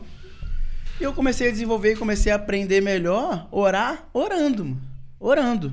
Né? Eu comecei a, a- no meio dos meus amigos, É. né? Eu que tava no carro, cara, eu tenho vergonha de orar no meio da igreja, mas já tava eu, o Gabriel, a galera aqui, ah, de orar, deixa que eu oro. E vou começava a desenvolver, começava a ler as escrituras assim. No começo você pega uma oração apostólica, né? Ah, peça a Deus sabedoria e tal. Senhor, me dê sabedoria. E não sai mais nada. Você não tem um repertório, né? É. Mas eu acho que você começa a desenvolver, A começa. Bíblia é muito rica nesse repertório. Exatamente, exatamente. E eu comecei a praticar e conforme vai praticando, você vai perdendo um pouco a vergonha e tudo mais. Não que tenha uma vida de oração perfeita e minha oração dure 10 minutos, mas eu, eu senti essa mudança muito. E eu, vi que, eu vejo que é dificuldade de muitas pessoas na igreja, assim. A pessoa tem vergonha de orar, porque acha que ora mal ou que ora errado, como te perguntaram ali. E assim, Deus ele vê nosso coração também. Exatamente. Jesus ele vai dar o exemplo de duas orações na Bíblia. Ó, chegou um fariseu lá no templo e ele tava orando obrigado, assim, Porque eu não sou como esse publicano aqui que tá do meu lado. Porque eu faço as coisas certas. Uhum. E aí vai existir o publicano lá, que ele vai se ajoelhar diante de Deus e falar assim, eu não consigo nem olhar pra você, que eu sou pecador. E aí Deus vai falar que melhor é a oração desse publicano do que o fariseu que estava orando e se vangloriando ali, né? Então Deus, acima de tudo, ele vai Muito bom. olhar pro coração da pessoa que tá orando. Sim. E muitas vezes a gente quer falar palavras bonitas, Isso. coisas assim, mas o Senhor, Ele tá olhando o nosso coração. E essas ferramentas, como orar a palavra, tem outras ferramentas assim de listas de oração, por exemplo. Elas, às vezes a gente tem medo de usar elas para não ficar engessado, né? Uhum. se prender muito na estrutura. Mas, eu não sei vocês, mas tem dia que eu tô muito inspirada. Mas tem dias que não vem nada na minha mente. E essas ferramentas, elas me ajudam, elas são uma plataforma para decolar. Uhum. Então elas não são. Eu não vou ficar presa à minha lista de orações. Às vezes eu tô ali na metade da lista e o Senhor me dá algo e eu começo a orar por aquilo. Mas essas, essas listas, essas coisas de orar a palavra são ferramentas, são coisas que me ajudam a entrar é, na oração de fato, né? Até nos dias que eu não tô muito inspirada, que eu não tô muito bem. Então, isso também vai ajudar muito, tipo, quando você ou quando você é inseguro. Na sala de oração, tem pessoas que quando estão aprendendo lá, né, na intercessão e tal, e, e tem vergonha de orar, elas literalmente escrevem a oração delas num papel e chegam lá no, no microfone da Muito sala para orar e leem. Sim. E o Senhor ouve isso. Uhum. Não é engessado, não é. Pode Sim. ser até um pouco travado, um pouco no começo, na hora de falar. Mas o Senhor, Ele ouve. Ele quer que a gente use essas ferramentas para é, pra ter isso. E também a gente não vai conseguir expressar em público algo que a gente não pratica É. é, em secreto, né? Sim. Então precisa ser uma realidade que a gente pratica na nossa vida. Pra então isso ir aumentando as, as dimensões, né? Eu oro no meu secreto. E aí então eu oro com os meus amigos. E aí então eu oro com mais pessoas. E aí então eu oro no microfone. Então Uhum. existem essas dimensões dessa, da nossa vida e todas elas têm que ser respeitadas, honradas, Sim. né? Essa, essa Isso questão. pega legal, né? Essa questão de também não ter que declarar, um, vamos assim, uma prova do Enem, você ter que ficar lá falando o tempo todo. É, Porque, tipo assim, quem é. Quem tem vergonha. precisa. é, é, o que você falou exatamente, né? Você fala assim, Deus nos encha do Espírito Santo. Se você falar isso de todo o seu coração, essa frase ali no, na oração coletiva, por exemplo, que, a- que tem um microfone, cara, Deus tá te ouvindo. Às vezes muito mais do que alguém que só tá ali com, talvez por palavras bonitas. Sim. Porque, que porque realmente isso é o mais importante. Não importa o que. Eu tenho certeza, pra pessoa que tem vergonha, uma oração assim, simples, cara, essa palavra é horrível, não é isso que eu tô querendo dizer. Mas sobre Deus nos enche do Espírito. Não, Deus. é, cura essa mulher. Mesmo que seja uma frase. Se o seu coração estiver cheio daquilo, Sim. Deus vai ouvir. Mas uma coisa que eu queria saber, nessa oração coletiva, é possível alguém orar o ambiente, dizer assim, ficar pesado? Quando eu tô falando Ah, de oração é, errada, né? Eu não sei nem se pode falar o que eu vou falar, porque eu faço essas coisas, né? Lá no CPP a gente tinha brincadeira que não veio da, da gente, né? mas de, de flechar a pomba, quando fala assim, no sentido. Ou pintar a parede de preto. né? É. Já viu essa também? É. O fulano começou a falar, Caramba. pintou a parede de preto. Essa eu nunca ouvi, mundo- essa eu nunca ouvi. É. Meu Deus. Ex- exemplo, Deus é, faz chover sobre a nossa terra seca. A gente, você tá pedindo pra Deus algo e você tá falando como que tá a sua realidade. Mas, tipo, eu não sei se isso tem muito a ver, mas. Ó Deus, a gente é pecador, a gente merece a morte. Deus. fa- Não Entendeu? vou falar o nome de ninguém. O Gabriel Não, tava não é nesse jeito assim. Não, e nem foi na nossa igreja tudo mais, Não, né? como- Mas como você falou, não que a oração seja certa ou errada. A pessoa. Deus tá entendendo, a gente tá entendendo. Mas existe um ambiente coletivo. Sim, sim. Como assim? Talvez ferramentas. Fora se tem mais né, do que ler as escrituras. É, por exemplo, não, não existe regra pra quando você vai orar no seu quarto. Você pode orar, né, da forma como você preferir ali. Mas quando você está num ambiente coletivo, existem certas regras para que aquele ambiente seja mais agradável, para que todas as pessoas consigam orar, para que consiga ser um ambiente de oração duradouro. É, então existem regras, assim como é, eu não posso sair gritando aqui, quebrando tudo aqui no podcast, jogando. Não, é porque existe. É um ambiente coletivo, então existem regras. Assim como eu não posso chegar no meio do culto gritando, porque eu vou estar atrapalhando o culto. Então é uma regra daquele ambiente coletivo. Então existem muito coisas que favorecem e coisas que desfavorecem a oração coletiva, né?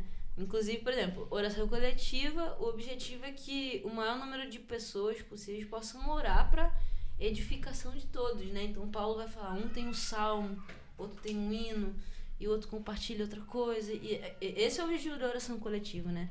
Todos ali se edificarem e coletivamente, é, né, orar a Deus principalmente. Então, por exemplo, uma oração muito longa talvez não vá permitir que o seu irmão ore, né? Talvez É. você vai passar a hora já e você orou 10 minutos. Meu Deus, não.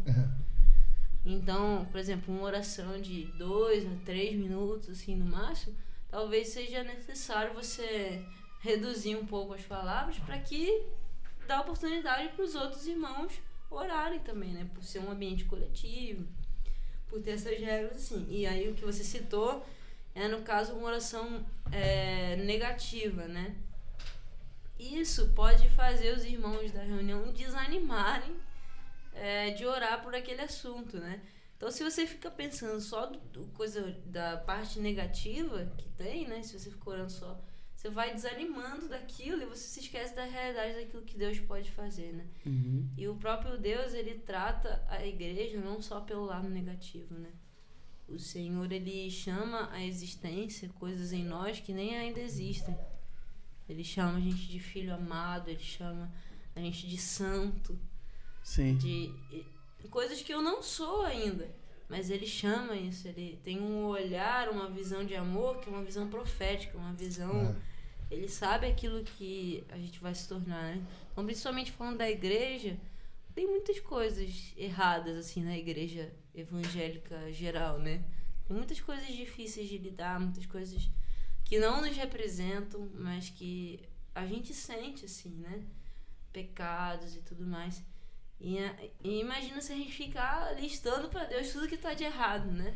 Uhum. Ah, é isso, e tá errado, e esse povo não sei o quê. E aí a gente esquece daquilo que Deus pode fazer. Ao invés de a gente lembrar, Senhor, você. Aquilo de orar as promessas, né? Sim. Senhor, você prometeu que você vai ter uma noiva pura.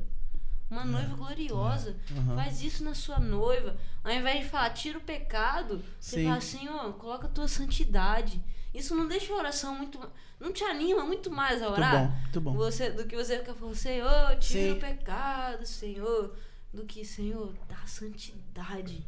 Coloca a tua igreja para se Muito tornar essa igreja Sim. gloriosa. O Senhor prometeu que vai levantar uma igreja Muito santa, bom, muito bom. com vestes brancas. Isso anima muito mais, deixa a oração muito mais agradável, né?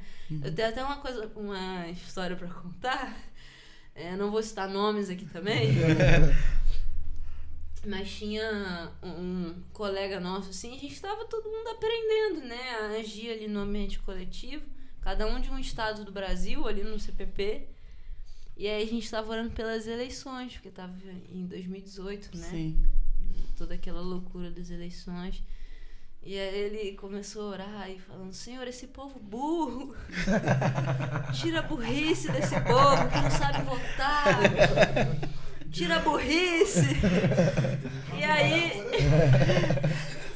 E aí, e aí o nosso líder lá do curso, nosso professor que tava ensinando a orar, ele gritava assim no meio da oração, sabedoria, Senhor. Dá sabedoria pro povo votar nas eleições. E ele, Senhor, esse povo burro. Então ele até desconcentrou a gente ali na hora. É, Isso aconteceu com a gente também, né? É. A pessoa orava, é, não, não lembro qual era o motivo, Sim. se tá intercedendo aqui, tava, mas ela, tipo assim, ela começou, se era pela liderança das igrejas, mas ela praticamente matou os pastores. Que o ambiente realmente foi fica pesado. pesadíssimo. Fica pesado, fica pesado. E assim, pensa bem, né? Na sala de oração, o objetivo é fazer 24 horas. Então imagina você ficar 24 horas por dia nesse ambiente, assim, Senhor, tá tudo ruim. Uhum. Quase é, chicoteando, assim, né? Senhor, a gente é falha. Então, assim, é, é, é algo. Uma outra coisa também, você queria falar? Não, pode falar. É, no meio de, de- de- da oração coletiva, você tocou algo tipo, você, você faz no seu quarto, enfim, no seu devocional, seja o que for. Mas a partir do momento que você reuniu com algumas pessoas para orarem, e você vai direcionar, enfim, e quando ora todo mundo junto. Acho que a gente já definiu que não existe oração errada, né? Mas em muitos ambientes acontece muito isso, né? Vamos orar todo mundo por. orando ao mesmo tempo, né? É, assim, quando tá todo mundo orando ao mesmo tempo, o Espírito Santo ele não fica confuso, né? Ele ouve Sim. da mesma forma. Mas eu, pelo menos, ficava muito confusa. Eu não conseguia me concentrar é, na minha oração e acabava pegando assim as coisas que os outros estavam falando assim no ar, não conseguia concentrar nem na minha nem na oração de ninguém, porque tava todo Sim. mundo junto. Então, o que eu acho muito legal, é uma sugestão, né, é orar um de cada vez, porque às vezes a oração do meu irmão pode ter algo precioso para me edificar. Sim. Então ele tá orando a Deus, mas eu, eu- às vezes se cada um parar para ouvir, concordar com a oração do irmão, isso tem muito poder também. Porque eu tô Ex- concordando ali, existe tô um poder no amém, né? Isso, do- exatamente. É, uma vez eu. Agora não vou lembrar quem falou, de verdade.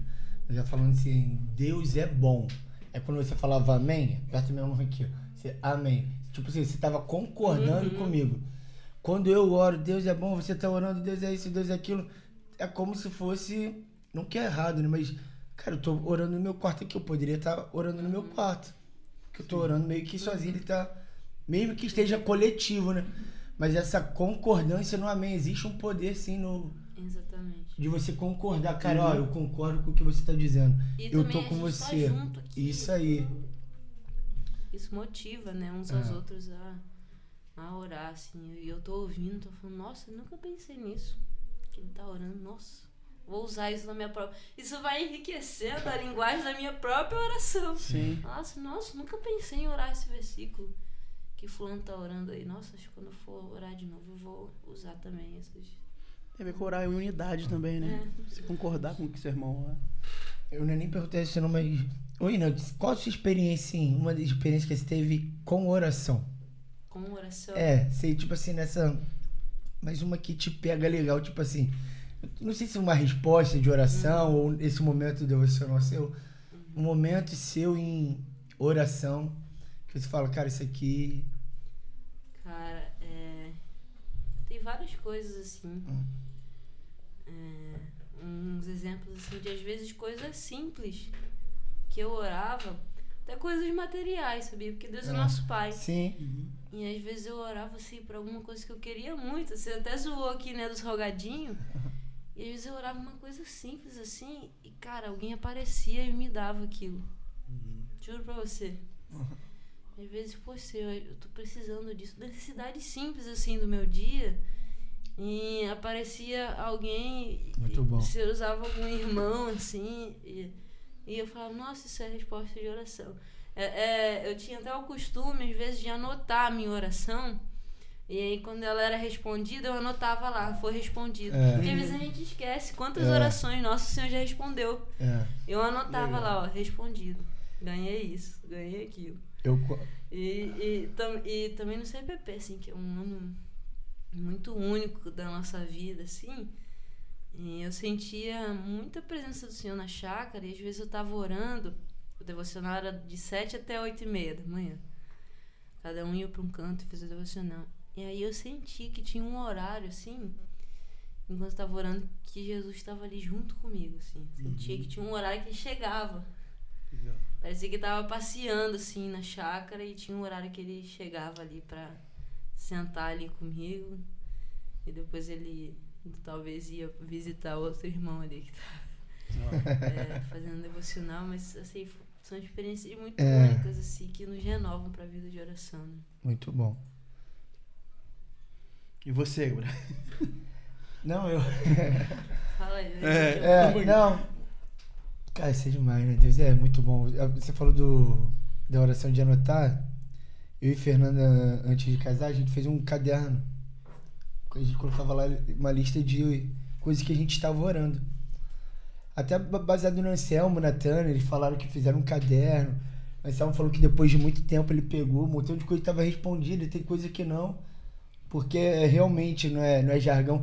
É me- Se Deus está falando não, é porque é o melhor pra gente. Uhum. Entendeu? Nem todas as orações vão ser respondidas. Exatamente, Exatamente. Nem todas as orações vão E ser não é porque respondidas. ele é duro, né? Mas Isso. é porque ele sabe o que é melhor. Exatamente. E todas as coisas estão cooperando pro nosso bem, tem cuidado. Então tem coisa que a gente colocou ali, cara, e de verdade, muita coisa Deus respondeu. Tipo assim, absurdo, Lucão. Sério mesmo, é constrangedor. Às O- vezes até a cor das coisas, É. até mínimos detalhes, assim, né? É. E, mas de verdade, a maior. Eu nem sei porque eu falo isso aqui. Eu, eu tava falando isso com alguém lá no retiro. A maior experiência com a presença de Deus que eu tive na minha vida. Que é pouca, né? São 30 aninhos só. Sei que tem cara de 25. Mas. Fui orando no meu quarto, mano. Tipo assim, que parada louca isso, né? Eu, eu nunca achei que eu ia ter uma experiência dessa. Uhum. Eu, isso antes de, ir pro- antes de ir pro CPP. Eu lendo Cantares. Eu amo Cantares. Pô, a Gi dando aula de Cantares lá no CPP é extraordinário. Foi uma das minhas maté- matérias preferidas lá. E naquela parte lá onde que, tipo assim, vou falar do, do versão atualizada, tá? Pô, o noivo foi lá na porta, bateu a porta, passou por ali, ela demorou pra abrir. Quando ela abriu, já, já não tava mais, ele, ela saiu na rua. Aí as amigas pegaram, espancaram ela, os guardas, né? Ela, por favor, onde que tá o meu amado? Quando vocês falam que eu tô atrás dele. E, mano, eu me acabei de chorar ali. E ali, mano, eu tava chorando chorando no chão do meu quarto. Cara, que doideira. E eu falando, Deus, cadê você? Porque eu entrei numa neura, tipo assim, Deus, eu demorei pra abrir a porta, cadê você? Cadê sua presença comigo, Deus? Eu chorando, pedindo isso. Cara, de verdade. Mano, vocês não podem acreditar, mas. Mano, do nada eu tava chorando desesperadamente. E do nada eu não conseguia abrir meu olho. Eu- eu- eu- a, minha, a minha oração ela mudou muito rápido. Eu tava indo aqui, aqui, aqui. E eu falei assim, ó, chorando, cadê você? Cadê você? Eu falei, eu falei assim, não sai daqui. Porque é um ambiente assim. Porque ele, eu tava, cadê você? Cadê você? Eu sei que pode parecer muito louco, mas eu acredito fielmente que Jesus me visitou ali. Sim. Entendeu? Eu ajoelhado, chorando no meu quarto, com a porta fechada. E eu não consegui. Eu, eu só fiquei que um, um temor, assim, sabe? Uma parada que a gente não vive sempre, assim. Depois eu sempre persegui essa experiência. Eu nunca consegui. Sim. Eu queria muito poder falar, não, depois. Tive outras, de outras maneiras, entendeu? Mas nada que me marcasse tanto quando eu tava orando, assim. Tipo assim, isso é algo que marca a sua vida que você não. Essa parada que você falou, parece que ele foi ali, agora você é aqui visitar outro. E, mas essa, essa experiência né, com a presença de Deus e minha oração. E era legal que tava orando isso. Deus, cadê você? Eu deixei, deixei. Ele, tipo assim, meio que pra mim, Tô aqui. eu tô aqui. Tá ligado, mano? E aí foi. Aí na falou dela, eu falei minha. Pelo amor É, de Deus. Manda, um beijo aí também pro seu sogro. se É, não, pro, um beijão pro Anselmo aí. Cara, me pega muito, assim, em que parece que tudo tá um caos, assim. É, ou tudo fora de ordem, alguma coisa assim. E você, no momento de oração, você sente que tá tudo sob controle. Você sente Deus assim, Nossa. cara, calma, fica tranquilo. Nossa, eu já tive alguns momentos desses, assim, sabe? De. Não seja por qual motivo, assim, sabe? Você tá inquieto, você tá, mas você sente uma presença de Deus que tudo muda. E às vezes dura 10 minutos, seu momento de oração, às vezes dura 10 segundos. Sabe? Algo quase palpável, tipo assim, cara. Alinha tudo, né? E isso, todas as coisas se alinham, exatamente. Exatamente. Nossa, isso me pega demais, assim. É. Mas eu é, até te perguntando, Nene, mas como ouvir a Deus? Se a oração é um relacionamento e não é só uma petição, e a gente fala em momentos que. Mas como que a gente aprende a ouvir a Deus nesse relacionamento que é a oração? Então, a gente aprende a ouvir assim como eu tô ouvindo você aqui. Eu só vou ouvir você se eu parar de falar. E fazer silêncio e ouvir aquilo que você está me falando. Então, eu acho que às vezes a gente acha que é uma coisa muito mística, né? Vai vir uma voz do céu, vai Uhum. vir um vento. Isso acontece também. Tem pessoas que ouvem a voz audível mesmo do Senhor, né? Isso é uma experiência real. Mas o Espírito Santo está dentro da gente. Então, existe essa realidade de.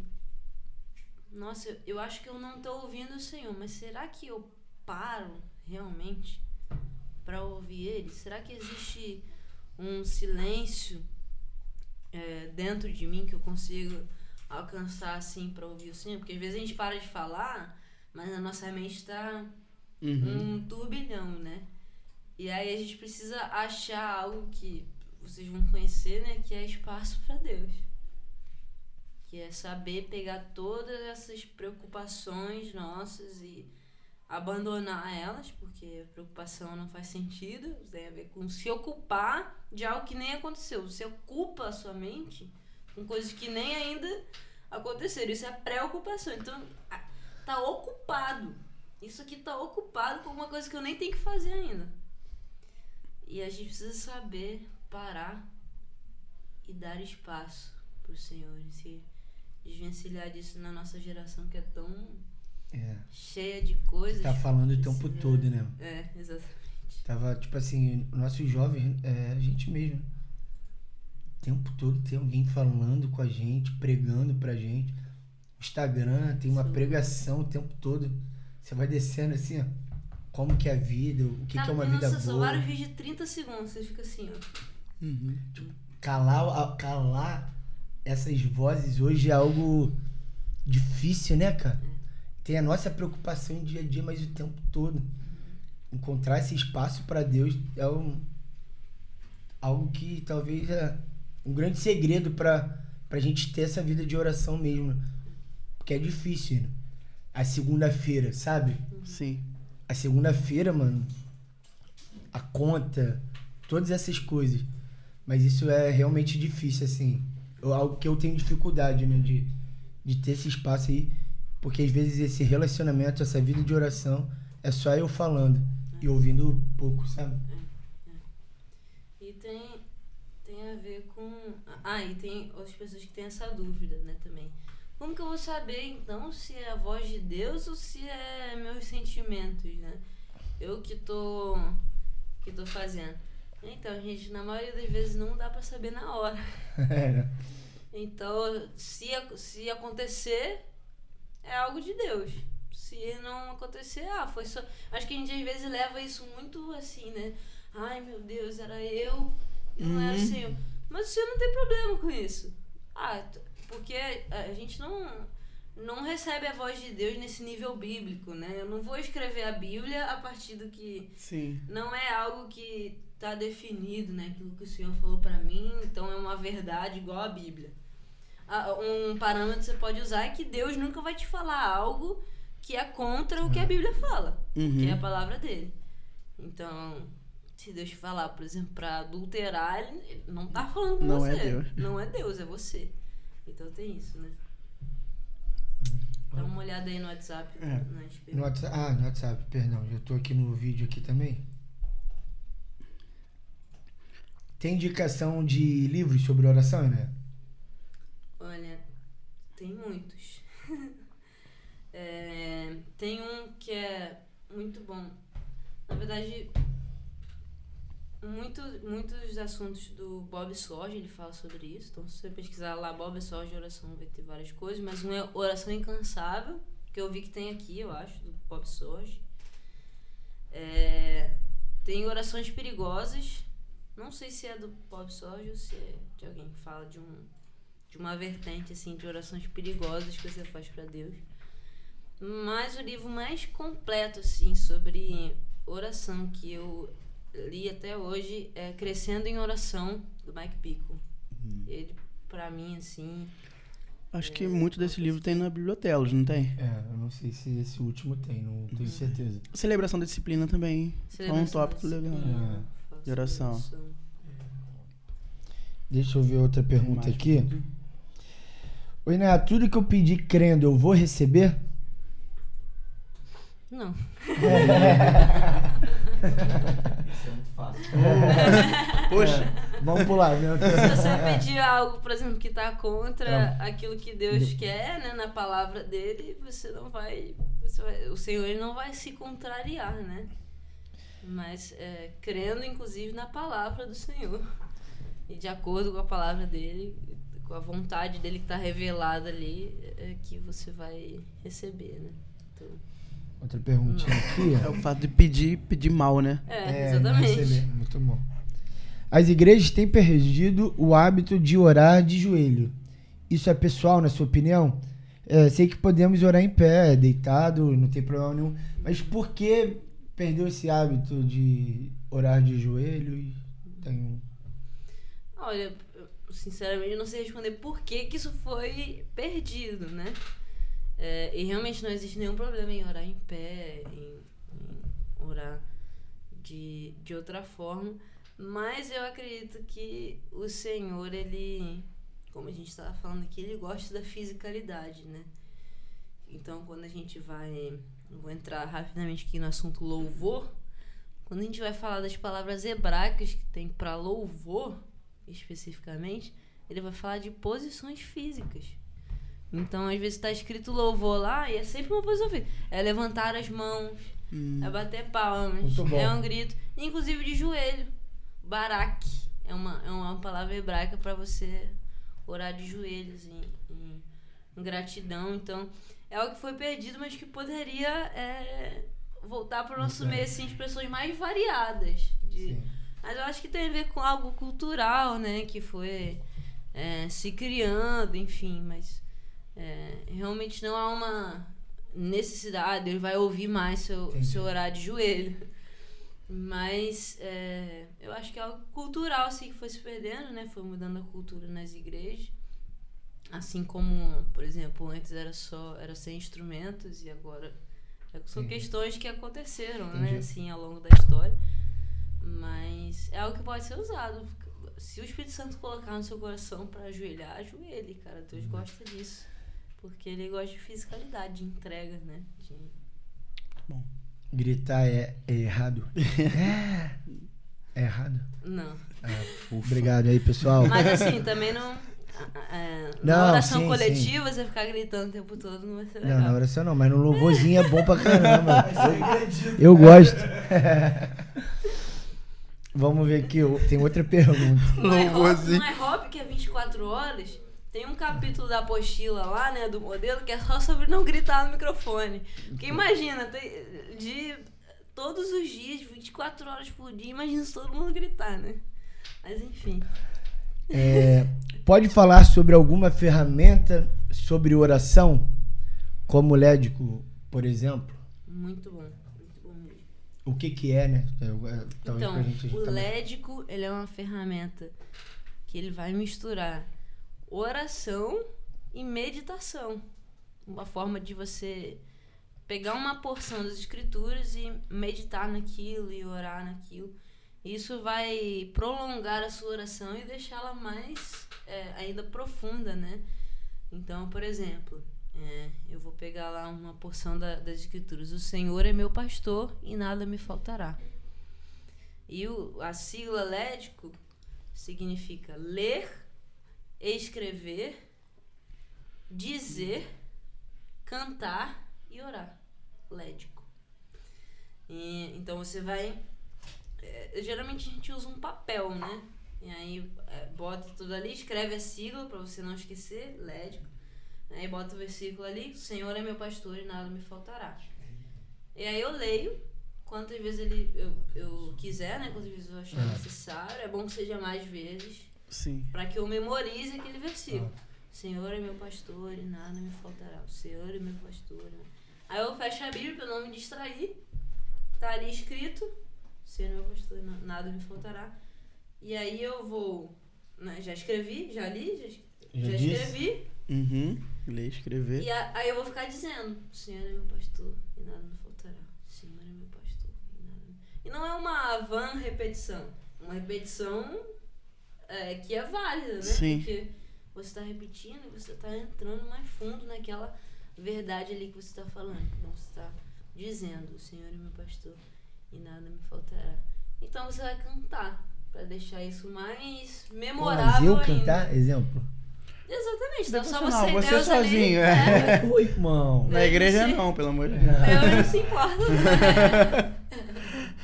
Se não for prejudicar o irmão ali no seu devocional, tá ótimo. E aí você vai cantar. O Senhor é meu pastor e Caraca. nada me faltará. Aí você vai. Quer ter, Lucão? Pega aí Vai começar. Pega daí. E aí depois você vai orar. E você vai entrando cada vez mais é, nesse versículo, né? E nisso tudo, assim, se surgem reflexões sobre esse versículo, às vezes eu anoto. Uhum. Falo, nossa, né? Isso quer dizer que o Senhor é um bom líder. E eu posso orar isso depois. Falo, Senhor, pastorei a minha vida. Eu vou orar em cima desse versículo. Senhor, o Senhor é meu pastor. Pastorei a minha vida, lidera a minha vida. Por onde o Senhor quer me levar, eu quero confiar em Ti. Você é meu pastor. E nada me falta porque eu tenho você.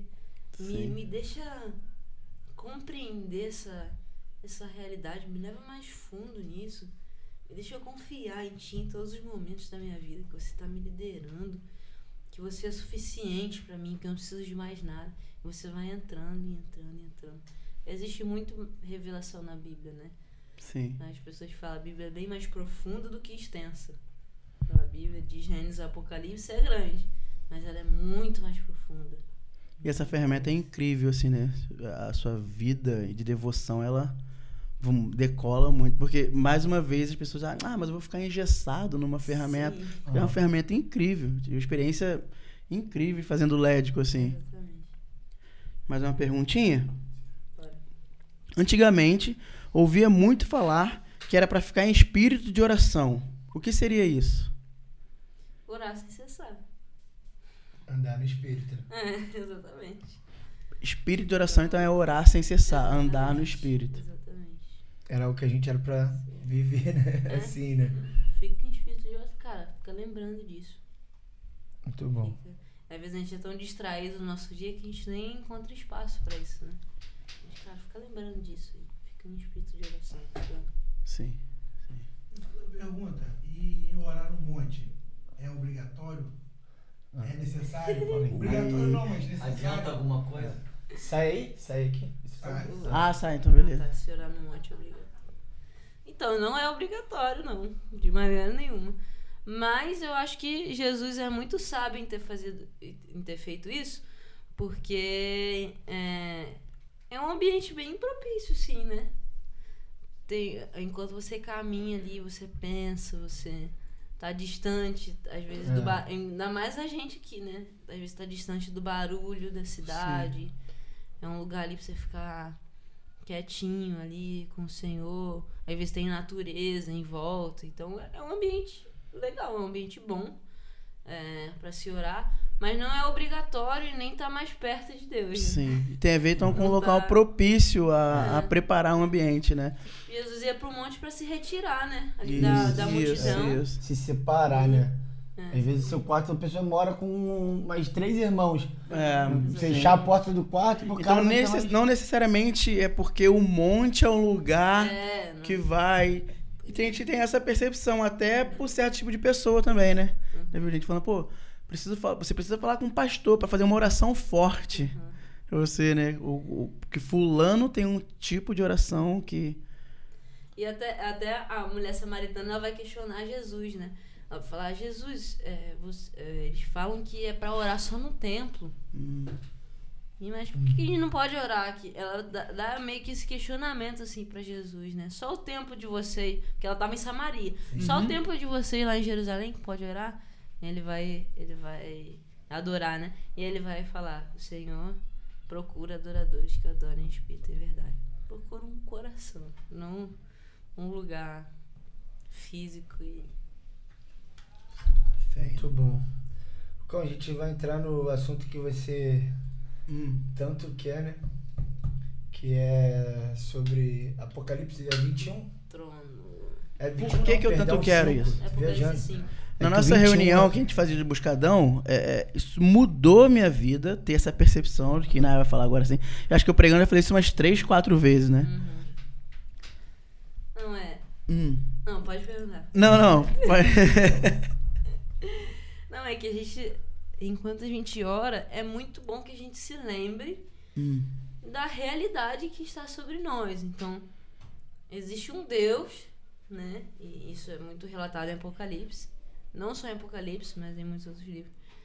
Ele está sentado num trono e ele ouve as nossas orações, né? Mas como que a gente sabe disso, né? Ele não só ouve, como essas orações estão armazenadas lá. Então, Apocalipse 5, você quer ler aí, Gabriel?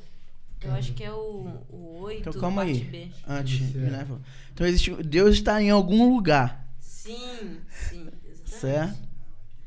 Ele, ele existe a, a onipresença de Deus Uhum.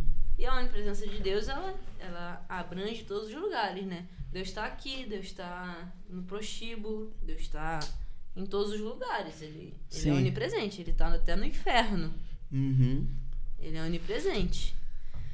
Mas existe a presença objetiva de Deus. Deus em seu trono.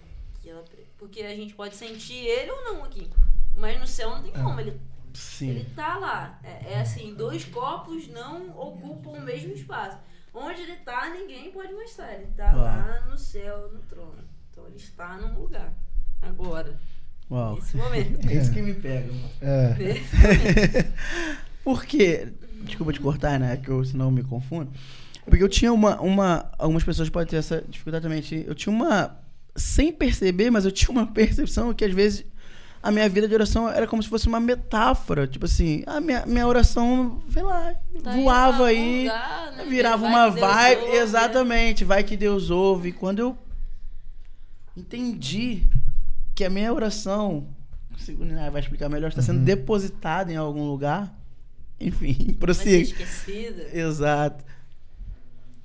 Você vai ler? Vou, vou ler É o versículo É. 8 na parte B. Quando Jesus pegou o livro, os quatro seres viventes e os 24 anciões se prostraram diante do cordeiro, tendo cada um deles uma harpa e taças de ouro cheias de incenso, que são as orações dos, dos santos. Então, a, a, Apocalipse é um livro que tem vários símbolos, né? Sim. Mas na maioria das vezes. E muita gente acha difícil ler por causa disso, né? Uma leitura um pouco pesada. Mas na maioria das vezes que Apocalipse tem algo que é um símbolo, ele explica o que, que é isso. Ou algo que tá acontecendo lá mesmo e você não sabe, tipo, meu Deus, como que eu vou saber o que, que é esse incenso que tá lá? Ele vai explicar. São as orações dos santos. Então, João ele está descrevendo uma visão do céu Uhum. ele está descrevendo Jesus abrindo os selos ali, né? Para que depois aconteça a volta dele. E ele vai dizer que existem anjos adorando o Senhor. E eles estão com harpas e taças na mão. E a taça não é taça de vinho, assim, igual a gente conhece. Provavelmente a taça é tipo um- uma tigela, assim. Com buca fica feia, né? Da É- Power. É, é uma, uma, uma tigelona, assim. Sim. E essas.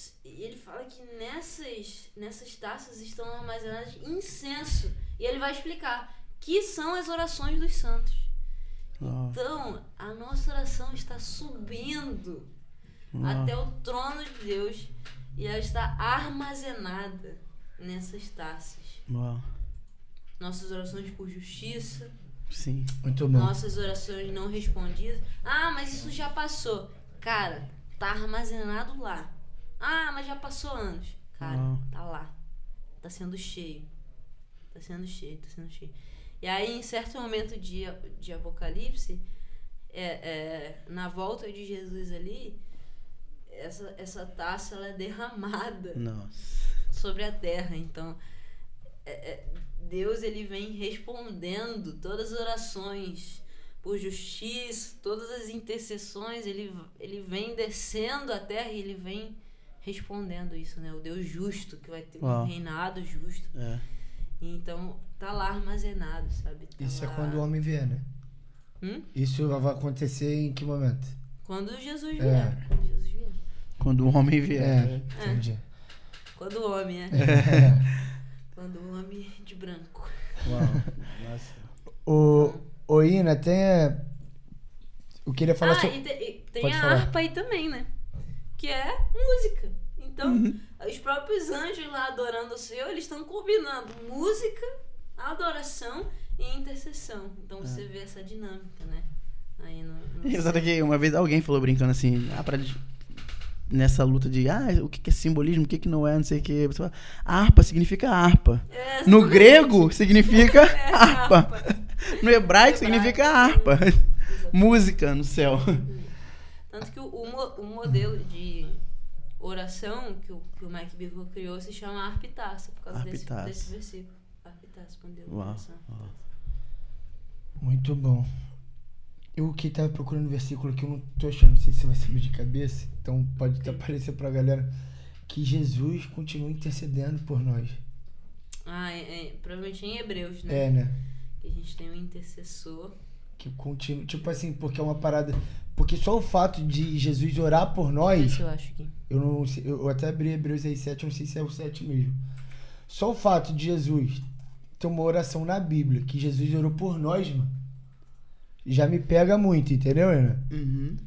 Pra aqueles ainda que vão crer também, entendeu, mano? Sim. Já é algo sensacional ele ter feito isso em terra. Mas saber que ele continua intercedendo por nós. É. A gente tem, Hebreus, Hebreus 7, 25. a gente tem um intercessor. Exatamente. O maior intercessor é o próprio Cristo intercedendo por nós. Então a gente vai falar, né? Que hoje a gente tem um livre acesso pra gente poder falar com Deus, né? Uhum. Então é algo que é. Eu sei que é algo que parece muito. Muito grande, por isso que tem gente que acha que crente é louco mesmo. Porque é uma loucura, né, mano? A gente é cri... A gente, tá ligado? Deus, o Criador de todas as coisas, se fez homem, pagou a nossa dívida e nos deu acesso. Hoje a gente é filho dele, nos adotou, nos deu acesso para entrar é, no Santo dos Santos e ele intercede por nós, além de ouvir nossas orações, Jesus continua intercedendo por nós. É, isso é algo que realmente também me deixa maravilhado. Sim. Porque ele é o intercessor mais importante, né? E, isso que é uma, achou, da- é uma das coisas. achei. 725, Rafael, acho lá.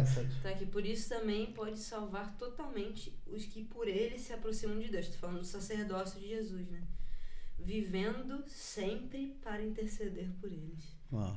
Cara, essa é a principal atividade de Jesus. Ele é um sacerdote que está orando. Uau, é. Muito bom isso. Será né? que é importante orar? É. Isso solidificou Jesus orando. a- essa situação que eu falei que mudou minha vida de oração, sobre saber que Deus está no trono e minhas orações estão chegando lá. É o fato de Jesus ter ressu- ressuscitado, certo? E ser e foi assunto aos céus, né? Jesus num corpo físico, né? E aí, como a gente fala, né? Jesus não virou uma vibe, cara. Jesus subiu para algum lugar e hoje ele tá lá em cima intercedendo à direita de Deus. Nossa. E esse interceder aí, Hum. ele também tem a ver, um dos sentidos dele, tem a ver com falar coisas boas a respeito. Então, assim, Uau. Jesus está diante do Pai, intercedendo por nós, Doideira isso. falando Caraca, coisas boas a nosso respeito. Meu Deus, como Sim. cara. que pode, é muito- mano? Por isso que eu posso me achegar. Sim, sabe? sim. Por isso Aham, que eu aham. posso. Mano, que É, isso, é. mano? Pode, falando né? coisas boas. É, Mano, isso é incrível. Você é maluco, mano. Tá Isso é incrível. Isso é incrível. Enfim. Mas, amém. Eu queria falar agora. Tem uma pergunta, né, na verdade. Tem pessoas que oram em línguas. O que seria isso, né? É, orar em línguas. Para que serve? É, onde eles moram? O que, que eles comem? O que, como que isso, como que isso é feito? Essa, essa oração em línguas, como é que acontece? Porque eu, tenho, eu acho que é algo que a gente tem uma dificuldade, esse batismo no Espírito Santo. Ah, eu não, eu não orei em línguas, eu não sou batizado no Espírito Santo. O que seria isso? É, eu, assim, a gente acredita bem parecido, né? Nesse Sim. sentido, o aprisco, eu sei, né? A, posição do, do Anselmo, do meu pai. Existem, é um, um assunto bem controverso no meio cristão, Aham. infelizmente, né? Uhum. É, tem muitas pessoas que não acreditam, que acreditam que é um dom que cessou, né? Mas eu sei que a, a gente aqui, inclusive é, o pessoal da Prisco, acredita é, nisso como algo real, né? Que ainda está disponível para nós. E, inclusive, a gente acredita que a gente recebe o Espírito Santo no momento da nossa conversão. Sim. Então não, não é preciso nada especial para que eu receba o Espírito Santo, além de eu aceitar a Jesus, né? E ter ali o momento da conversão. E a gente acredita que em línguas é, é um dom, né? É um momento de enchimento do Espírito Santo. E assim, desmistificando um pouco até o dom de línguas, é um dom como é, o dom de profecia, como o dom de cura. Paulo ele vai citar, né? Isso nas cartas. E não é algo assim, ah, eu, por exemplo, dom de profecia, né? Eu vou abrir a boca aqui, minha língua vai se mexer, blá blá blá. Aí eu vou falar como se fosse um canal direto, assim, um, um oráculo. Uhum. Não, é, às vezes é um sentimento. Que você tá sentindo ali o coração de Deus, você recebe um sentimento e você expressa ele e aquilo é uma, é uma profecia. E da mesma forma, línguas. Às vezes vem algo à sua mente. Porque o Espírito Santo tá dentro de nós, ele Uhum. utiliza as nossas emoções. Então, às vezes, você sente vontade de expressar algum tipo de palavra, de falar algo. E às vezes a gente tem muito medo, né? Medo de. Ai, meu Deus, será que eu vou fingir alguma coisa aqui? Ai, isso é, é algo bom, é um zelo bom, né? Uhum. Mas isso às vezes trava a gente por mistificar, achar que a nossa língua vai mexer sozinha. Teve gente que teve experiências, né, desse, dessa forma. Mas achar que a nossa língua vai mexer sozinha. Que... Mas às vezes não acontece, acontece de formas mais simples, né? Então é um dom, e é um dom que é, Paulo fala, né, para edificação própria. Sim. Então, muitas vezes você tá, às vezes, ali muito distraído, né? A gente falou desse problema. E você ora em línguas, se você tem esse recurso, se você recebeu isso do Senhor, você ora em línguas para edificar a si mesmo. Pra... E, e às vezes a gente até ora em línguas juntos. É, no modelo é, de oração, assim, para se concentrar naquilo que Deus tem para nós, né? Para estar mais concentrado mesmo com o Senhor, não é, não é algo tão místico ou tão. Porque às vezes essas barreiras assim nos impedem, né, de experimentar isso, mas tem a ver com Uhum. essa ação do Espírito dentro de nós, né? É só um ponto, assim, e nós acreditamos, acredito. A partir do momento da nossa conversão, nós, somos- nós fomos batizados no Espírito, Exatamente. certo? Falar isso. Exatamente. É, então, é o batismo. né, nós acreditamos nisso. É. Porque há uma linha em que vai dizer que você precisa de um outro batismo. É. Você fala língua, né? Você é batizado no. Espírito É. Santo, né? Esses termos são definidos como Uhum. carismático, pentecostal, é isso? Exatamente. Tem uma galera que, tipo assim, pô, é, é contra essa oração em línguas. Uhum. Tem uma galera também que não só é crente mesmo Quem fala em línguas. quem fala em Nossa, línguas. isso é- Exatamente. Entendeu? Poxa, É um- transformou minha vida, eu me converti, minha vida mudou com um pouco completo e se eu não falo em línguas. E, é- e é, às vezes é uma E- crise de alguém que não fala em línguas. É, Pô, mas disseram que eu não sou batizado. Mas... Por várias vezes eu tive essa pressão. assim. Sim, tem que falar em línguas. nem pensa isso, É. mas, eu, mas eu tinha essa. Mas Como se fosse uma categoria. É. Você recebeu um- uma Você é categoria. mais crente se você é, fala em língua. Mas não tem a ver com isso, tem a ver como o Espírito Santo distribui pra cada um, né? Segundo a sua vontade. Sim, sim. Isso não nos impede de pedir também, orar por isso. Uhum, uhum. Peçam.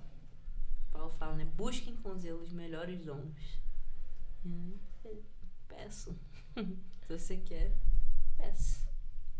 Ina, qual é seu. Só, a gente acho que já tá, já tá até terminando. Qual é. Vocês que mandam, vocês que mandam. Qual é o maior desa- seu mais desafio, assim? Tipo assim, de uma missionária intercessora, uma missionária de oração. Quais são os desafios de viver isso? Ah, eu acho que existe hoje sim, não, que, não querendo acusar ninguém assim, mas eu acho que uma falta de entendimento das pessoas, assim, para esse negócio novo que tá acontecendo, às vezes é um desafio, até na hora de conseguir recursos, assim. É, porque às vezes a pessoa é bem mais inclinada a ajudar um, um missionário que faz missões tradicionais. Isso é muito bom, ajude É. mesmo.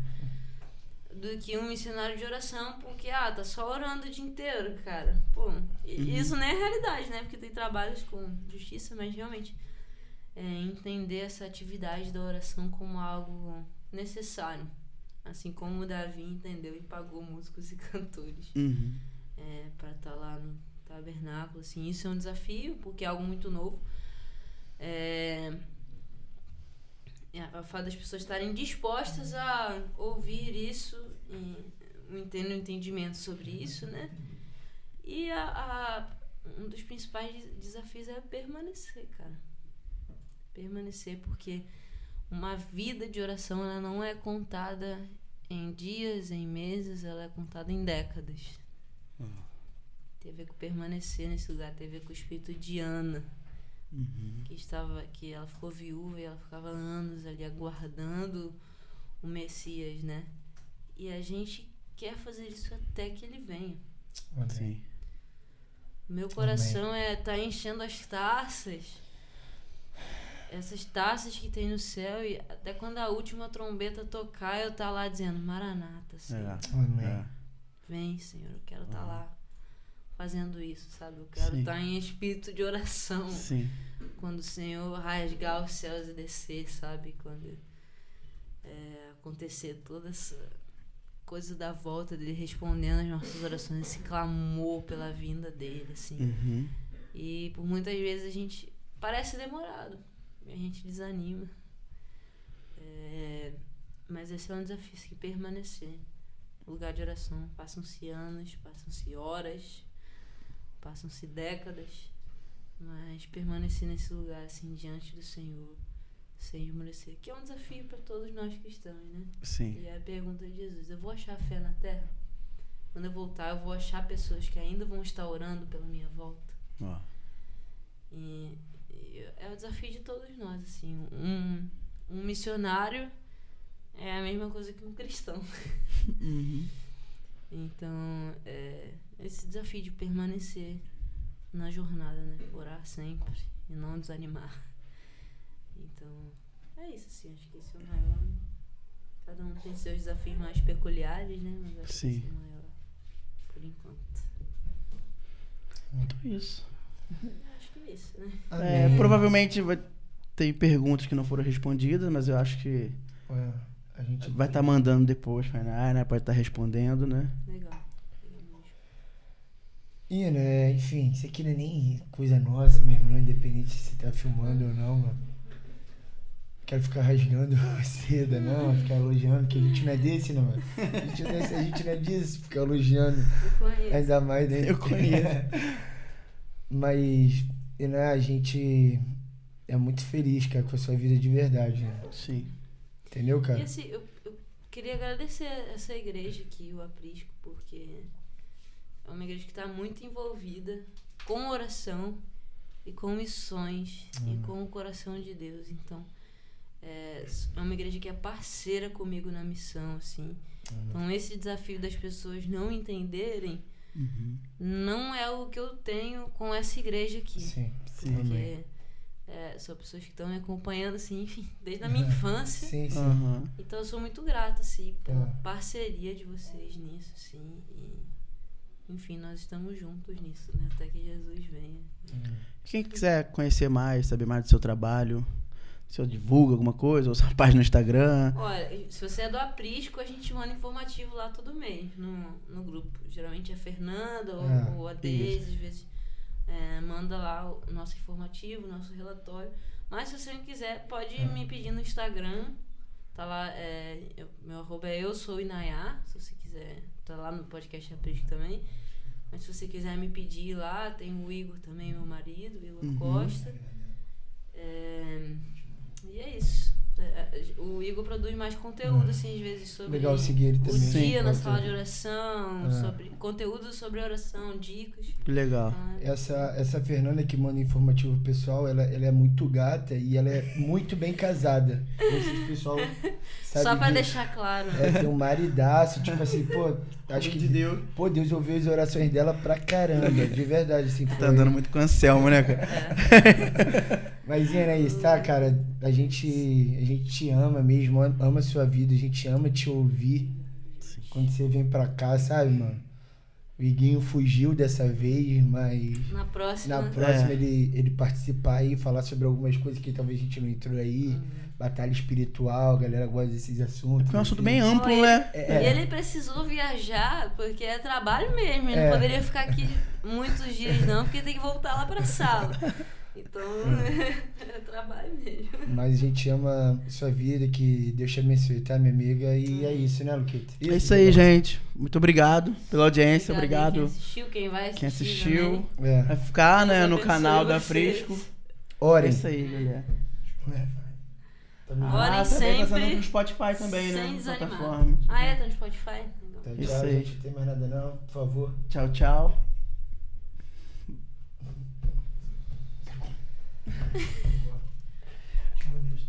Valeu, Ina. E aí? Aí, escuta quantas horas vocês falaram? Duas horas. Rapaz, duas horas. Eu vi no relógio. Duas horas e pouquinho. E tinha coisa pra falar, tá? Porque E tinha? ficando- É. Ah, mas aí vocês podiam falar, pô. É muito amplo, pô. A gente tava botou até as baterias, as baterias da.